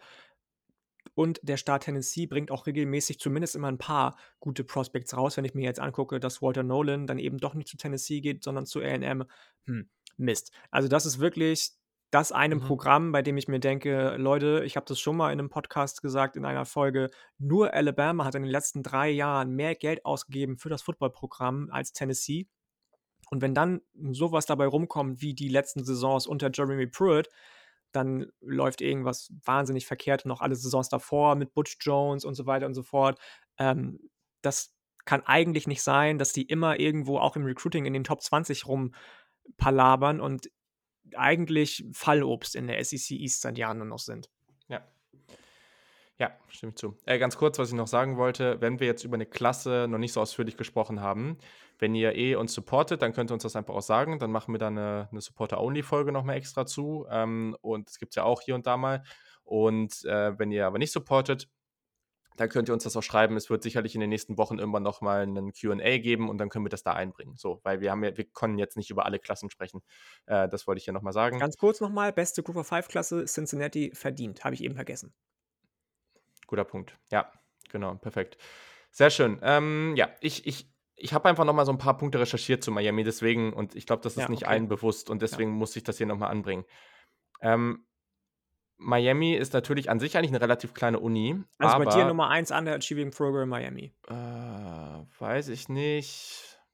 Geteilter erster Platz okay, mit der nächsten. Aber was bei Miami interessant ist, und das hatte ich selber nicht auf dem Schirm, wenn du in die Power 5 guckst, dann das, was ich jetzt auch, ich habe das auch gehört und habe das auch nochmal gecheckt und ich glaube, so müsste es richtig sein. In der Power 5, ohne die Group of 5 Teams, haben nur Utah und Colorado einen größeren geografischen Abstand zur nächsten Uni. Miami hat, wir haben uns da auch mal so ein paar wirklich schöne Grafiken und sehr ähm, gute Artikel und sowas zu angeguckt. Miami ist so die, oder vielleicht nicht die, ähm, aber so eine der großen Talentschmieden überhaupt im gesamten College Football. Also da kommt wirklich ganz, ganz wenig dran, ja, wobei es ist eigentlich die. Also wenn du so guckst, dann hast du so Atlanta noch dabei, dann hast du sicherlich auch LA und so, Houston und Co., Dallas, aber das ist ähm, also Dallas, äh, Fort Worth, diese Ecke. Ähm, aber Miami ist eigentlich so die Ecke schlechthin, wenn man so das Talent der letzten Jahre anguckt. Und das denke ich mir jetzt nicht aus. Da gibt es Menschen, die haben sich das sehr, sehr genau angeschaut. Und naja, man muss halt einfach auf diese Karte gucken und sagen, dass Miami halt offensichtlich direkten Zugang dazu hat. Ne? Also wirklich, äh, ich meine, sie sind in dieser Stadt. Und die nächste Uni, die dann halt einigermaßen in der Nähe ist, so, äh, ist halt dann, äh, jetzt müssen wir gucken, ist dann Florida, genau. Und das ist halt ein Riesensprung, wenn du darauf guckst, ne? Also das ist ja, wenn du diesen Zipfel unten in Florida anguckst, das ist halt, also es geht sehr, sehr weiter hoch, ne? Ähm, und ja, also das ist, das ist wirklich heftig, äh, weil Tallahassee, wo Florida State ist, das ist ja schon wieder ein ganzes Stück weiter weg. Und du musst schon fast, also Florida muss man so sich vielleicht überlegen, aber von allen anderen Stellen muss man schon fast fliegen, um da hinzukommen. Das heißt, das ist eigentlich komplett absurd, dass sie es nicht hinbekommen, so viele von diesen guten Spielern da zu halten, dass sie halt einfach ein gutes Programm stellen können. Die kriegen das in der Form nicht hin, wie es sein müsste. Weil eigentlich, wenn du konstant dafür sorgst, dass die besten Spieler aus Miami bei dir landen, dann solltest du eigentlich jedes Jahr eine Top 5 bis Top 8 Klasse Minimum haben, wenn nicht besser. Und das kriegen sie gerade nicht hin. Also guckt euch das auf der Karte mal an. Ähm, drumherum sind natürlich zwei Programme, aber das sind Florida Atlantic und das sind Florida International. Die sind natürlich nicht so relevant. Und wenn man überlegt, dass also Utah und Colorado, da ist ja wirklich nichts. Und das sind die einzigen Programme, die so einen großen Abstand zu der nächsten Uni haben. Das ist richtig, richtig heftig und deswegen darf man das absolut nicht unterschätzen. Nee, definitiv. Das ist, äh, ich bin gespannt, was da jetzt geht mit Mario Cristobal, der ja jetzt nicht mehr ganz so viel ausrichten konnte für den Early Signing Day für die Hurricanes. Wer kann ihm das verübeln, um Gottes Willen? Aber ob der das wieder hinbekommt, ähm, das wird ein ganz, ganz großes ähm, Thema werden, glaube ich, auch in den nächsten Jahren, definitiv. Ja, dann äh, mach doch mal weiter mit deinem zweiten Team. Hm, ich bin so ein bisschen unentschlossen, ob ich die jetzt nenne, ähm, weil wir haben über die gesprochen, aber sie können gar nicht so viel dafür, dass sie nicht so gut sind, wie sie sein könnten. Das sind Arizona oder Arizona State, die ah, mhm. Arizonas. Ähm, sind wahnsinnig schnell wachsender Staat zuvorderst. Also ich glaube, mehr mhm. junge Leute als in Arizona gibt es nirgendwo in den äh, Staaten. Das müsste man nochmal recherchieren. Beide haben wahnsinnig tolle neue Facilities, gerade Arizona State, auch eines der Flagship-Programme von Adidas im Rücken, was ja für viele Recruits auch immer wichtig ist, zu wissen, was trage ich jetzt für Schuhe, was trage ich jetzt für Uniform, was trage ich jetzt für geile Sneaker auf dem Campus. Ähm, beide dicht an Kalifornien, Texas. Das heißt, du hast tolle Recruiting Grounds neben Arizona noch in deinem Sechs-Stunden-Radius, der ja von so vielen Oldschool-Recruitern immer so hochgehalten wird, die sagen, nee, ich rekrutiere nicht landesweit, ich rekrutiere in so einem Sechs-Stunden-Radius. Also du kannst wirklich, habe ich eben nochmal geguckt, bei Arizona auch, ist, ist erst der, ich glaube, der 15. beste Commit bei Arizona ist aus Arizona. Alle anderen sind aus ähm, Texas, äh, aus Kalifornien oder aus Texas. Mhm. Ähm, und dann hast du eben so zwei Unis, die sich in der Pac-12 bewegen, wo eh nicht so die große Konkurrenz ist. Das wird ja seit Jahren gesagt, dass die Pac-12 die Conference ist, in der eigentlich das größte Machtvakuum besteht, wo du es am einfachsten hättest, zu sagen, wenn ich eine Bombensaison spiele, wenn ich meine Ressourcen auf den Platz bringe, dann bin ich safe in der Playoff-Konversation zumindest drin. Wenn ich es dann schaffe, wie Arizona State zum Beispiel, jemanden zu hiren wie Herm Edwards, der ein Programm richtig gut aufbauen kann ungeachtet der ganzen eben schon angesprochenen Recruiting-Skandalgeschichten. Und dann über Jahre hinweg aber nie über diese Schwelle rüberkomme, dass man sagt, ah, die könnten spannend sein. Aber sind sie dann doch nicht. Oder eben wie Arizona das Ganze komplett in Sand fahre, trotz der krassen Ressourcen, die ich habe, und dann jemanden verpflichte als Headcoach auch noch wie Jed Fish, der auch nicht so viel drauf zu haben scheint oder dessen Zeit vorbei zu sein scheint, ähm, dann muss man sich auch mal fragen, ob es vielleicht an den Athletic Director Departments und Entscheidungsträgern liegt, dass da nicht so viel zustande kommen kann, wie es zustande kommen könnte. Wenn die einen vernünftigen Head Coach beide hätten, wenn die beide einen vernünftigen Athletic Director hätten, dann stünde dem, glaube ich, nichts mehr im Wege, dass sich die eben angesprochenen Oregon und USC ganz, ganz warm anziehen müssten und ähm, um ihre Pac-12 North bzw. South Krone aber mal ganz gewaltig zittern müssten. Ja, sehr, sehr spannend. Würde ich, äh, würde ich mitgehen. Ähm, ich bin mit meiner zweiten Uni in einem anderen Bereich und zwar bin ich, und über die haben wir heute auch kurz gesprochen und die werden nächstes Jahr dann eh mehr Aufmerksamkeit bekommen, bei South Carolina. Ich glaube, das wird massiv unterschätzt, was das für eine Fanbase ist. Also guckt euch mal, auch das war letztes Jahr auch sehr interessant. Eigentlich ein Team, was irgendwie, wo alle auch damit gerechnet haben, dass das nicht so heftig wird und dass das nicht so ein gutes Jahr wird. Da ist eine absurde Fanbase hinter. Also, das ist so so eine krasse Uni, ne? Und das ist so eine finanzielle Power, die hinter diesem Programm steckt. Ich habe neulich auch einen Artikel gelesen, wo ähm, es darum ging, die, die 20 wertvollsten Programme im College Football, also durch verschiedenste Faktoren gibt, äh, entsteht da praktisch ein Wert. Ähm, und South Carolina war da auch Top 20, weil ich glaube, vielen einfach, weil, wenn man das so verfolgt, und die waren in den letzten Jahren einfach nicht so gut, vergisst man, was das eigentlich für ein Riesenprogramm ist. Und die haben auch einen relativ, auch hier wieder, relativ großen Radius um sich herum. Und South Carolina, okay, das ist jetzt vielleicht nicht, wie wenn du direkt an Atlanta dran bist, aber da sind auch so einige gute Talente dabei. Ähm, die sollten da eigentlich besser rekrutieren und die sollten eigentlich eine viel, viel größere Rolle spielen. Das ist natürlich da in der SEC nicht so leicht alles, ähm, aber das ist eigentlich ein richtig, richtig fettes Programm. Und das ist natürlich, du hast es eben schon angesprochen, vielleicht auch irgendwo das Problem, weil du hast natürlich mit South Carolina, mit Tennessee, mit AM, mit Alabama, Auburn, LSU, äh, und so weiter, Ole Miss, ne, hast das sind ja alles Riesenprogramme. Das sind ja alles richtig fette Unis mit richtig fetten Ressourcen. Da können natürlich nicht alle die ganze Zeit gut sein. Ähm, aber das sollte, da sollte schon mehr bei rumkommen. South Carolina ist so ein Team, die eigentlich stark underachieven die ganze Zeit und ich hoffe, dass das dann mal bald wieder besser wird. Ja, das, ähm, da muss ich auch sagen, dass ich bei denen immer denke, so, huh, die sind eigentlich vor Clemson schon da gewesen, wo Clemson jetzt ist, mit den Facilities auch und so weiter und so fort. Mhm. Die hatten auch in den Jahren 15, 16, 17 tolle Jahre. Es ist noch gar nicht so lange, glaube ich, dass die nicht mehr so geil sind, ähm, wie sie sein könnten. Aber bei denen denke ich mir auch ganz oft, wenn da mal nicht äh, Clemson noch sein blaues Wunder erlebt und den Rang wieder abgelaufen bekommt von, von South Carolina, ja, das, das muss ich auch sagen. Ja, und dritte mit, Uni? Gehe ich mit. Dritte Uni ist, ähm, liebe Grüße, Jan Wegwert, Nebraska. Stimmt, ja.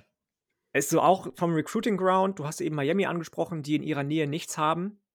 Die haben halt keine Konkurrenz. Weder in Westen 1000 Kilometer noch in Süden 500 Kilometer. Und dann kommt halt irgendwann so Notre Dame, Minnesota Territory, wo die mal eventuell Konkurrenz haben könnten für irgendwelche Recruits. Ähm, aber trotzdem das nicht hinbekommen, trotz dessen, dass sie das auch ausnutzen oder lange ausgenutzt haben, dass sie keine Konkurrenz haben. Die hatten ja letztes Jahr und vorletztes Jahr jeweils die Nummer 20 Klasse. Dieses Jahr letzter Platz in der Big Ten. Das ist halt schon mega traurig. Die haben zwar Jaden Gold, einen äh, Cornerback noch gesigned und geflippt auch, glaube ich, sogar dieses Jahr, aber ähm, dieses Jahr war eine ganz, ganz traurige Klasse. Ganz, ganz viele Spieler sind äh, rausgetransfert aus Nebraska, auch aus der 2020er äh, Klasse schon, also die noch gar nicht so lange da waren. Man hat sich mit Scott Frost jemanden reingeholt, der bei UCF wahnsinnig viele Erfolge gefeiert hat und auch Nebraska Alumni ist, aber irgendwo irgendwie nicht zu passen scheint, dahin eigentlich. Ähm, der ja so einen ganz, ganz alten Quarterback-Ansatz hat mit viel Laufen und kurzen Pässen nur und so weiter und so fort, hat irgendwie nicht so die richtigen Coaching-Hires auch hinbekommen in den letzten Jahren, hat jetzt auch zwei neue Koordinator eingestellt. Äh, mit Mark Whibley zum Beispiel, der bei Pittsburgh ja für Kenny Pickles Erfolg ver ähm, verantwortlich war. Ähm, weiß ich nicht, was bei Nebraska verkehrt läuft. Die haben auch letztes Jahr, nee, dieses Jahr zum Beispiel angesagt, dass sie neue Facilities bauen, haben wahrscheinlich eine der spannendsten und äh, tollsten Historien im ganzen College Football. Warum die das nicht hinbekommen, irgendwie irgendwo auf einem Level zu competen mit Michigan und Ohio State, weil von den Ressourcen her wenn du mich fragst, gibt es neben Penn State kein anderes Programm, was da auch nur ansatzweise rankommt in die Nähe von Nebraska. Ähm, das ist für mich auch ein großes, großes Mysterium. Ja, voll. Also Nebraska ist echt so eine Geschichte, aber das ist auch wieder so ein Team, haben wir ja mit Miami neulich drüber gesprochen, so diese Scott Frost-Geschichte, wir holen uns den alten Dude rein, der hier auch schon, äh, der hier auch schon gespielt hat und so, ne, diese Home Homecoming-Geschichte lasst das halt mal, Leute. Holt euch, die holt euch die Coaches rein, die euch wirklich weiterbringen und nicht von denen ihr das Gefühl habt, das ist eine schöne Geschichte. Das, der Druck wird zu groß. also klar hat er vorher auch einen guten Job gemacht, aber vielleicht muss man einfach mal genau das Gegenteil machen. Einfach niemanden, der, irgendjemand, der überhaupt nichts damit zu tun hat. Ne? Das würde vielleicht auch mal Sinn machen. Ja, kann so. ich mir auch vorstellen. Ähm, ich habe als letztes Team, vielleicht ist das nicht ganz so offensichtlich und ich hoffe, es wird jetzt auch besser, UCLA. Ähm, Hatte ich auch überlegt. Ich weiß nicht, ich weiß nicht, wie viele Leute sich damit beschäftigt haben, aber natürlich, ne, du hast natürlich äh, mit, mit UCLA eine super Location für Recruiting und du hast natürlich Rose auch USC als Hallo. Genau, du hast natürlich auch äh, USC als, als Konkurrenz und das wird jetzt nicht einfacher. Aber das habe ich jetzt schon oft gehört und das habe ich auch selber dann in LA mal gesehen. Ähm, wenn man über diesen Campus geht, ich glaube, dann denkt sich, denkt sich fast jede Person, ja, warum gehe ich hier eigentlich nicht zur Uni? Also, das ist ein unglaublich schöner Campus. Das ist auch akademisch vielleicht ein bisschen anspruchsvoller, aber das ist nicht Stanford oder Vanderbilt Niveau. Also, die werden immer noch genug Spieler bekommen. Abgesehen davon hat Stanford dieses Jahr eine Top 15 Klasse. Ähm, aber gleichzeitig muss man sehen, es gibt auch andere Unis, ne? Sei es, okay, Duke ist jetzt nicht so gut äh, im, im, Football, aber seien es jetzt ja, aber zum Beispiel Michigan, die äh, immer mal wieder ein gutes Jahr haben, Washington. Genau, aber Michigan hat auch relativ hohe Ansprüche, was, äh, Akade ähm, was das Akademische angeht und UCLA ja auch. Aber Leute, also UCLA darf eigentlich nicht so unter dem Radar fliegen. So, UC und UCLA haben beide so ein bisschen dieses typische Problem, was auch in Miami der Fall ist ist halt schönes Wetter da, es gibt eine ganze Menge tolle Sportteams, so, wenn die Leute, wenn die halt nicht gut spielen, was hängst du dann da ab und nicht irgendwo am Strand oder so und dann sieht das halt auch manchmal so aus ähm, und das ist halt, also diese krasse Atmosphäre, die in all diesen SEC oder anderen, auch so Wisconsin und Co., da ist halt nichts anderes, ne, und da ist sonst kalt und so, da ist halt nichts anderes äh, als der ja, Satz des Podcasts ist heute jetzt schon, ist, da ist es kalt. Ja, also, aber da ist das ist halt einfach so. Und das sind diese Campusstädte, so auch, ne, Ann Arbor, Michigan, so. Das, da ist halt nicht viel anderes als diese Uni, ne? Und das ist auch ganz cool, ne? Also sind auch schöne ähm, Campusstädte, keine Frage. Aber das ist natürlich in so einer Stadt schwieriger. Trotz alledem, UCLA sollte da halt eigentlich die Show sein, ist auch traditionell eher eine Basketball-Uni, da sind sie auch sehr gut, da sind sie auch dieses Jahr wieder sehr, sehr gut. Aber das sollten sie im Football halt eigentlich auch mal liefern und mal gucken, ob das jetzt mit Dylan Gabriel halt auch funktionieren kann. Wir hoffen es. So, drei Potent äh, Programme, die noch Potenzial haben, äh, als Sleeper rauszugehen. Also ich ja, würde gleich sagen, dass wir die, die Bowl-Preview gleich, glaube ich, kurz halten und nur so ein paar Spiele kurz ja, tippen. Ja. ähm, aber jetzt hier Sleeper, das sind halt eher Unis, die jetzt noch nicht so wirklich gut waren oder wo, wo wir das Gefühl haben, die könnten vielleicht eher so ein bisschen wachsen. Ähm, und hier finde ich es tatsächlich nicht so leicht. Also ich habe hier tatsächlich auch Arizona so drin gehabt. Äh, die lasse ich jetzt hier mal ein bisschen raus, aber ähm, spannend. Ja, ich gehe mal jetzt erst mit der ersten Uni. Ähm, und zwar ist das, ja, eigentlich ist das auch Bums, ey, weil die waren jetzt schon gut. Ich sag mal kurz, ich, ich, ich sagte eigentlich eine andere, aber ich hatte Baylor hier stehen. Baylor war natürlich jetzt schon ziemlich gut. Ähm, aber Baylor hat eigentlich, ich glaube, es wird teilweise unterschätzt, wie nah das an Dallas dran ist. Das habe ich dir neulich auch schon geschickt. Mhm. Das ist, Dallas ist eine super Gegend für Recruiting. Äh, und es liegt genau zwischen Dallas und Austin. Und das ist aber nur eine Stunde 40 mit dem Auto. Also lebt mal außerhalb von San Francisco, da brauchst du jeden Tag in die Stadt zwei Stunden. Also deswegen, ich, das ist eigentlich eine relativ gute Lage ähm, und deswegen, ich glaube, Baylor hat absolutes Upside, aber eine, eine, andere Uni, mit der ich jetzt gehe und das hast du auch schon ab und zu angesprochen, dass sie in der neuen Big 12 dann ein richtiger Faktor werden können, das ist halt einfach Houston. Ja, also ja. Houston hat so viel Upside durch diese Lage, ne? Das ist halt einfach so ein krasser Recruiting-Markt, was da abgeht. Ähm, und wenn die da reinkommen, die könnten richtig übernehmen. Und es könnte, also ich glaube, das ist die Uni in dieser Liste jetzt bei mir, bei der ich am ehesten das Gefühl habe, wenn da die richtigen Coaches geheiert werden und wenn man da die richtigen Ressourcen reinsteckt, dass die potenziell am Ende da rausgehen und vielleicht einfach echt top-notch sind und vielleicht sogar mal. Das fängt ja schon an. Man hat ja schon Geld in die Hand genommen, um jetzt zum Beispiel den Defensive Coordinator zu halten. Die, ja. äh, der hat seinen Vertrag mal eben, äh, was das Salary angeht, verdoppelt. Ähm, und das ist auch die erste Uni, die ich aufgeschrieben habe. Also ich habe so ein bisschen mit Slash gearbeitet, UCF oder Houston. Beide gehen in die Big 12 2023. Beide haben für die Big 12 einzigartige Standorte. Eben einmal hast du schon angesprochen, Houston über diesen Recruiting Ground und dann noch Orlando als einziges Programm in Florida in der Big 12. Ähm, bei den Knights, bei UCF tust du eh schon wahnsinnig viel im Athletic Department, das in den letzten 25 Jahren eben dieses FBS-Level erreicht wird. Die haben tolle Facilities gebaut die letzten Jahre. Da wird auch noch einiges dazukommen. Ähm, und wenn jetzt so Spieler wie eben Dylan Gabriel mit dem Namen UCF, auch wenn er jetzt transferred, in Verbindung gebracht werden, kann das dem Programm nur gut tun, wenn du mhm. gleichzeitig jemanden hast wie Gas Malzahn, der in der SEC sich jahrelang bewiesen hat als Head Coach, auch wenn ich ein Foto von ihm gesehen habe gestern und dachte, oh Gott, wie alt ist der denn geworden in dem einen Jahr bei UCF? Hat wahnsinnig graue Haare bekommen, hat irgendwie Tränensäcke und keine Ahnung, aber das scheint vielleicht auch einfach an der stressigen Signing-Day-Zeit ähm, zu liegen.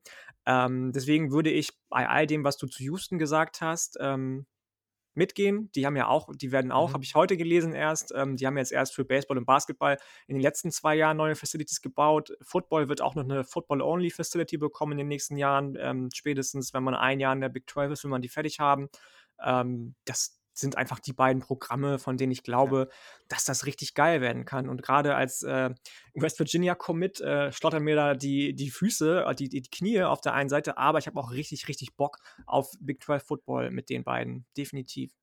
Ja, voll. Also Houston ist auch äh, historisch gesehen im Basketball halt ziemlich gut ähm, und deswegen da, also es gibt halt auch schon Sportarten, wo die halt einfach das zeigen, relativ konstant. Ähm, Spannend. Äh, ich habe noch zwei Unis, die kann ich relativ schnell abfrühstücken. Also, weil ich habe halt sehr, sehr stark auch einfach auf die Lage geguckt. Und eine, bei der funktioniert es halt gerade leider noch nicht so und das ist nicht so einfach in dem Bereich, aber nach Miami ist eigentlich, wenn du auf Metropolitan Areas guckst, ist Atlanta halt die Gegend schlechthin. Und da prügeln sich da viele Unis drum. Das muss man halt auch einfach sagen. Ne? Viele sind da am, am Start, auch von weiter weg rekrutieren da vieles nicht einfach.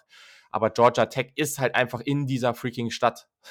Äh, also die sind direkt dran und die haben so viel Zugang dazu. Und wenn da mal der richtige Coach geheilt wird oder da irgendwie die richtige Kultur geschaffen wird, glaube ich, haben die einen guten Zugang. Und dann noch ein anderer, und das finde ich jetzt spannend, weil du hast UCF gesagt, ich bin mal gespannt, ob äh, Southern Florida, also USF, ähm, ah, in den nächsten ah, Jahren auch mal ja. irgendwo in eine gute Uni kommt, weil, mhm. da habe ich jetzt auch mal geguckt, Tampa Bay ist auch durchaus ein unterschätzter Talentpool. Also wenn du jetzt guckst, du hast so diese ganz großen, die ich eben genannt habe, LA, Houston und dann vor allem Dallas, Fort Worth, Atlanta und Miami. Wenn du dann auf den ganzen Rest guckst, dann ist Tampa Bay relativ gut dabei. Ähm, und das wird eh deswegen, spannend, weil die ja jetzt so ein bisschen, ne, in der, in der ACC ist ja jetzt so ein richtiges Machtvakuum dadurch, dass 2023 UCF, Houston und Cincinnati gehen. In der AAC, ähm, ja. Mhm. In die AAC, genau, Entschuldigung, äh, musst du eh gucken. Kann da Dallas reinspringen, kann da Memphis reinspringen, die ja auch einen tollen Standort haben. Oder eben, du hast es gesagt, USF. Habe ich eh gespannt, was da passiert. Ja. ja, und vielleicht kriegen sie auch nochmal einen Spot in irgendeiner Conference, in der größeren, ja, ne? Ja. Aber das ist ein richtig guter Talentpool, in dem die da sind. Und den haben die, die sind da direkt dran. Und ich glaube, mit einem Move in der Power 5 Conference, also diese ganzen Unis, man muss da schon auf die Spots gucken, wo die sich so befinden. Das wird zwar natürlich immer nationaler, aber das darf man nicht unterschätzen. Deswegen nochmal eine, eine ganz, ganz interessante Uni, ähm, die vielleicht noch ein bisschen unter dem Radar fliegt, weil sie halt gerade noch nicht den den Move geplant haben in die größere Conference. Ja, Könnte aber ja. definitiv noch passieren. Ja. Stichwort, Stichwort Move und Stichwort Big 12 und Stichwort hast du gerade gesagt national. Das ist mein Platz 2. Mein Platz 2 ist BYU. Ich glaube, mhm. dadurch, dass die in die Big 12 gehen, haben die noch mal größeres nationales Interesse. Die haben teilweise schon Spiele gespielt, ähm, bei denen mehr Leute zugeguckt haben als bei allen anderen Programmen in der Big 12, abgesehen von Texas und Oklahoma, wo die dann zwischen 1,5 und 2 Millionen Zuschauern hatten im Fernsehen. Natürlich, das ist so ein Mormonen-College, ähm, was dann irgendwie irgendwo religiös bedingt ist, aber dadurch sind die in ganz Amerika bekannt und beliebt, weil das durch ganz Amerika sich auch durchzieht und nicht nur durch diesen, diesen Staat Utah, diese Religion. Ähm, und wenn du dann noch mal mehr Ressourcen hast, durch eben den Move in die Power 5 Conference, glaube ich auch äh, schon auch, dass ähm, gerade wenn man sich anschaut, dass auch so Programme wie Utah noch nie dafür bekannt waren oder auch Colorado, wo die viel ähm, äh, rekrutieren, was ich ein bisschen schade finde persönlich, dass die nicht, äh, die Buffalos nicht auf den grünen Zweig kommen, ähm, viel, viele Spieler herholen. Wenn die da reinspringen können in diese Gebiete, dann glaube ich, dass bei denen, auch mit dem Headcoach, den sie gerade haben, ähm, Kalani Sitake und der immer wieder tolle Quarterbacks äh, auszubilden scheint und ähm, Offensive Tackle immer wieder hervorbringt, wie nichts Gutes, ähm, dass da auch viel möglich sein kann. Definitiv bei BYU. Spannend, ja. Natürlich immer Fall. ein Faktor, dass die, die immer gucken ja so müssen, wenn die, wenn die wirklich Mormonen rekrutieren, müssen die natürlich ja, ja. immer gucken, sind das auch aktive Mormonen? Das heißt, sie müssen zwei Jahre auf Mission, bevor die dann ans College dürfen und so weiter und so fort. Aber es könnte was werden, glaube ich. So, und ja. ähm, ja, meine Teams, ich habe auch jetzt wieder so ein, so ein Slash-Ding gemacht. Es tut mir ein bisschen leid, aber ich konnte mich auch wieder nicht entscheiden zwischen zwei Teams, die sich auch wieder in der regionalen, äh, in der geografischen Lage relativ ähneln. Und das ist äh, einmal ähm, Boston College und einmal Rutgers.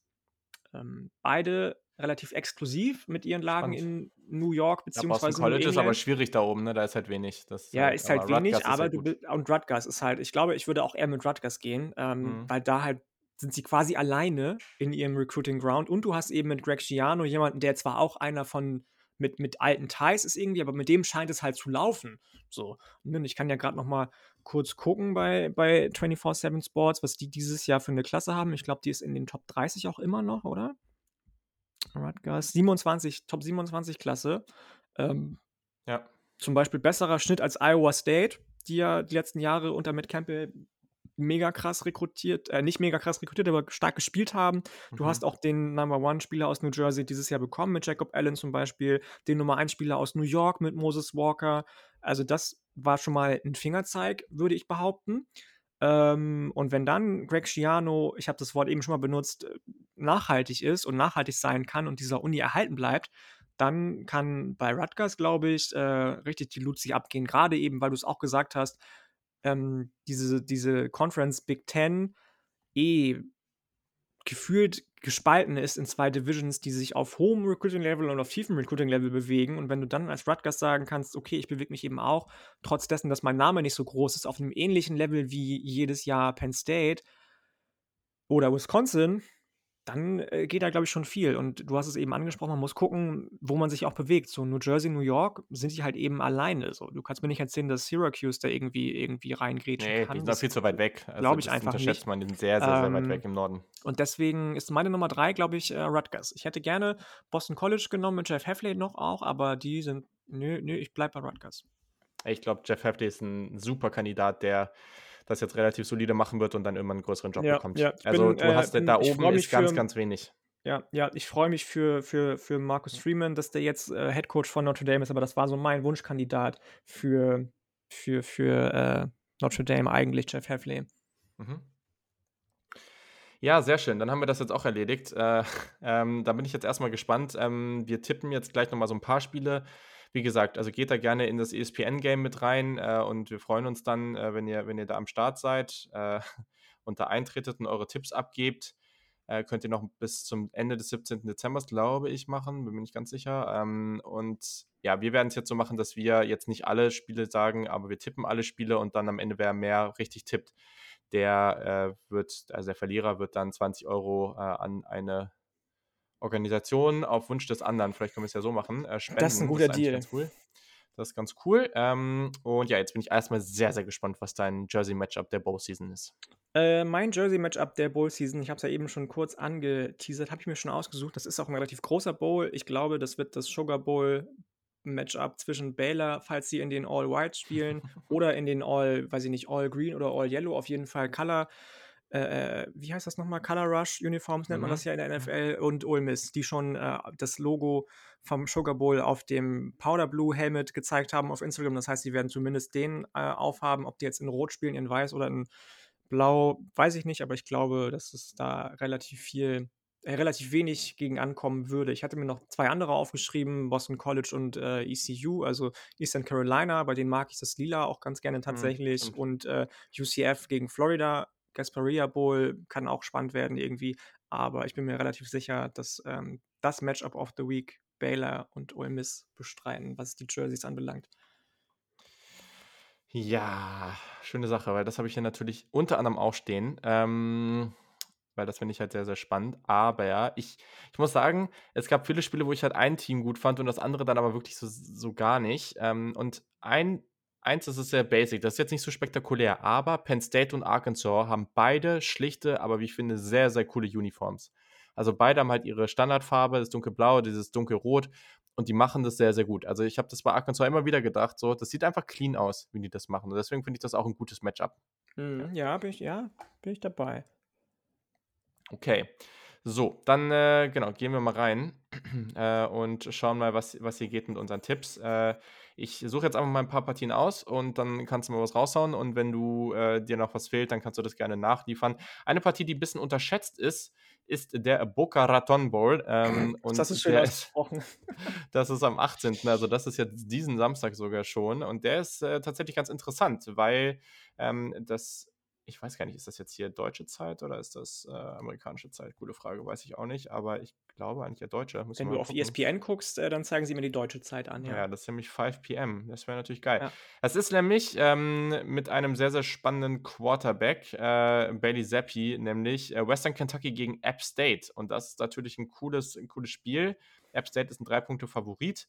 Ähm, und ich weiß gar nicht, wen ich getippt habe. Ähm, ich glaube, es könnte sehr, sehr unterhaltsam Ah, uh, werden. Ist, aber, Und- aber bei, bei ähm, ist nicht der, der Offensive Coordinator von, von Western Kentucky zu Texas Tech gegangen? ich glaube schon, ja. Ist der, ist der noch dabei Das weiß ich nicht. im Bowl-Game? Ich tippe trotzdem auf Western Kentucky. Ich ja, ich witzig. auch. Ja, ich auch. Okay. Ja, aber App State hat schon halt die bessere Defense. Ne? Das könnte schon ein bisschen Ja, Shootout-mäßig werden. Ähm, aber das äh, ist auf jeden Fall schon mal ganz cool. Ähm, genau, dann gehen wir weiter. Jetzt sind hier viele Spiele, die natürlich auch sehr, sehr cool und witzig werden können, aber wir, ja, wir sind jetzt bei über zwei Stunden. Äh, wir wollen es jetzt hier auch nicht übertreiben, was wir eigentlich eh schon getan haben. Äh, reines Florida-Duell im äh, Gasparilla Bowl. Äh, UCF äh, am 24. ist das nämlich, äh, an Weihnachten oder am Heiligabend besser gesagt.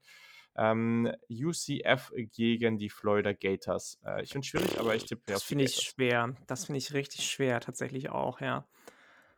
Ähm, ja, ich gehe auch mit den Gators. Ich bin irgendwie noch nicht so ganz überzeugt von dem, was Malzahn bei, bei Central Florida macht. Das gefällt mir noch nicht so ganz gut. Er hat natürlich auch Pech, dass Dylan Gabriel verletzt ist und jetzt auch transferiert. Das heißt, er seinen Quarterback nicht hatte, den er eigentlich am Anfang der Saison hatte und der auf Rekordkurs war. Deswegen, ähm, auch wenn jetzt bei Florida bei den Gators der Quarterback noch nicht so ganz klar ist, wer da starten wird, ähm, ja, ich gehe auch mit den Gators. Dann haben wir im Birmingham Bowl, das ist am 28. Dezember, ein schönes Matchup zwischen Houston und Auburn. Äh, und das ist, äh, ja, mal gucken, was jetzt ohne Bo nix passiert. Ähm, ich gehe erstmal mit Houston. natürlich, also ganz ja. klar. Da haben wir dann die gleiche Meinung. Ähm, schöne Sache durchaus interessant. Der gute Dylan Gabriel wird natürlich noch nicht spielen, ähm, aber es könnte ein richtig schönes Shootout werden zwischen UCLA und NC State. Ich habe jetzt mal UCLA getippt, auch wenn das ein bisschen mehr so das ist, was ich sehen möchte. Mhm, aber, nee, ich gehe mit ja. NC State. Devin Leary hat auch eine richtig geile Saison gespielt. Ähm, das ist unter ferner Liefen gelaufen bei vielen, die Saison von NC State. Die ist aber auch aller Ehren wert, finde ich. Nicht nur, was Dave Clausen gemacht hat, sondern auch, was Dave Duran gemacht hat bei, bei, beim Wolfpack. Ähm, das muss man schon auch irgendwie irgendwo appreciaten, finde ich. Und da diese Saison mit so einem Bowl-Sieg abzuschließen, das würde ich denen schon gönnen gegen UCLA. West Virginia spielt im Guaranteed Rate Bowl und äh, ja, spielt gegen Minnesota.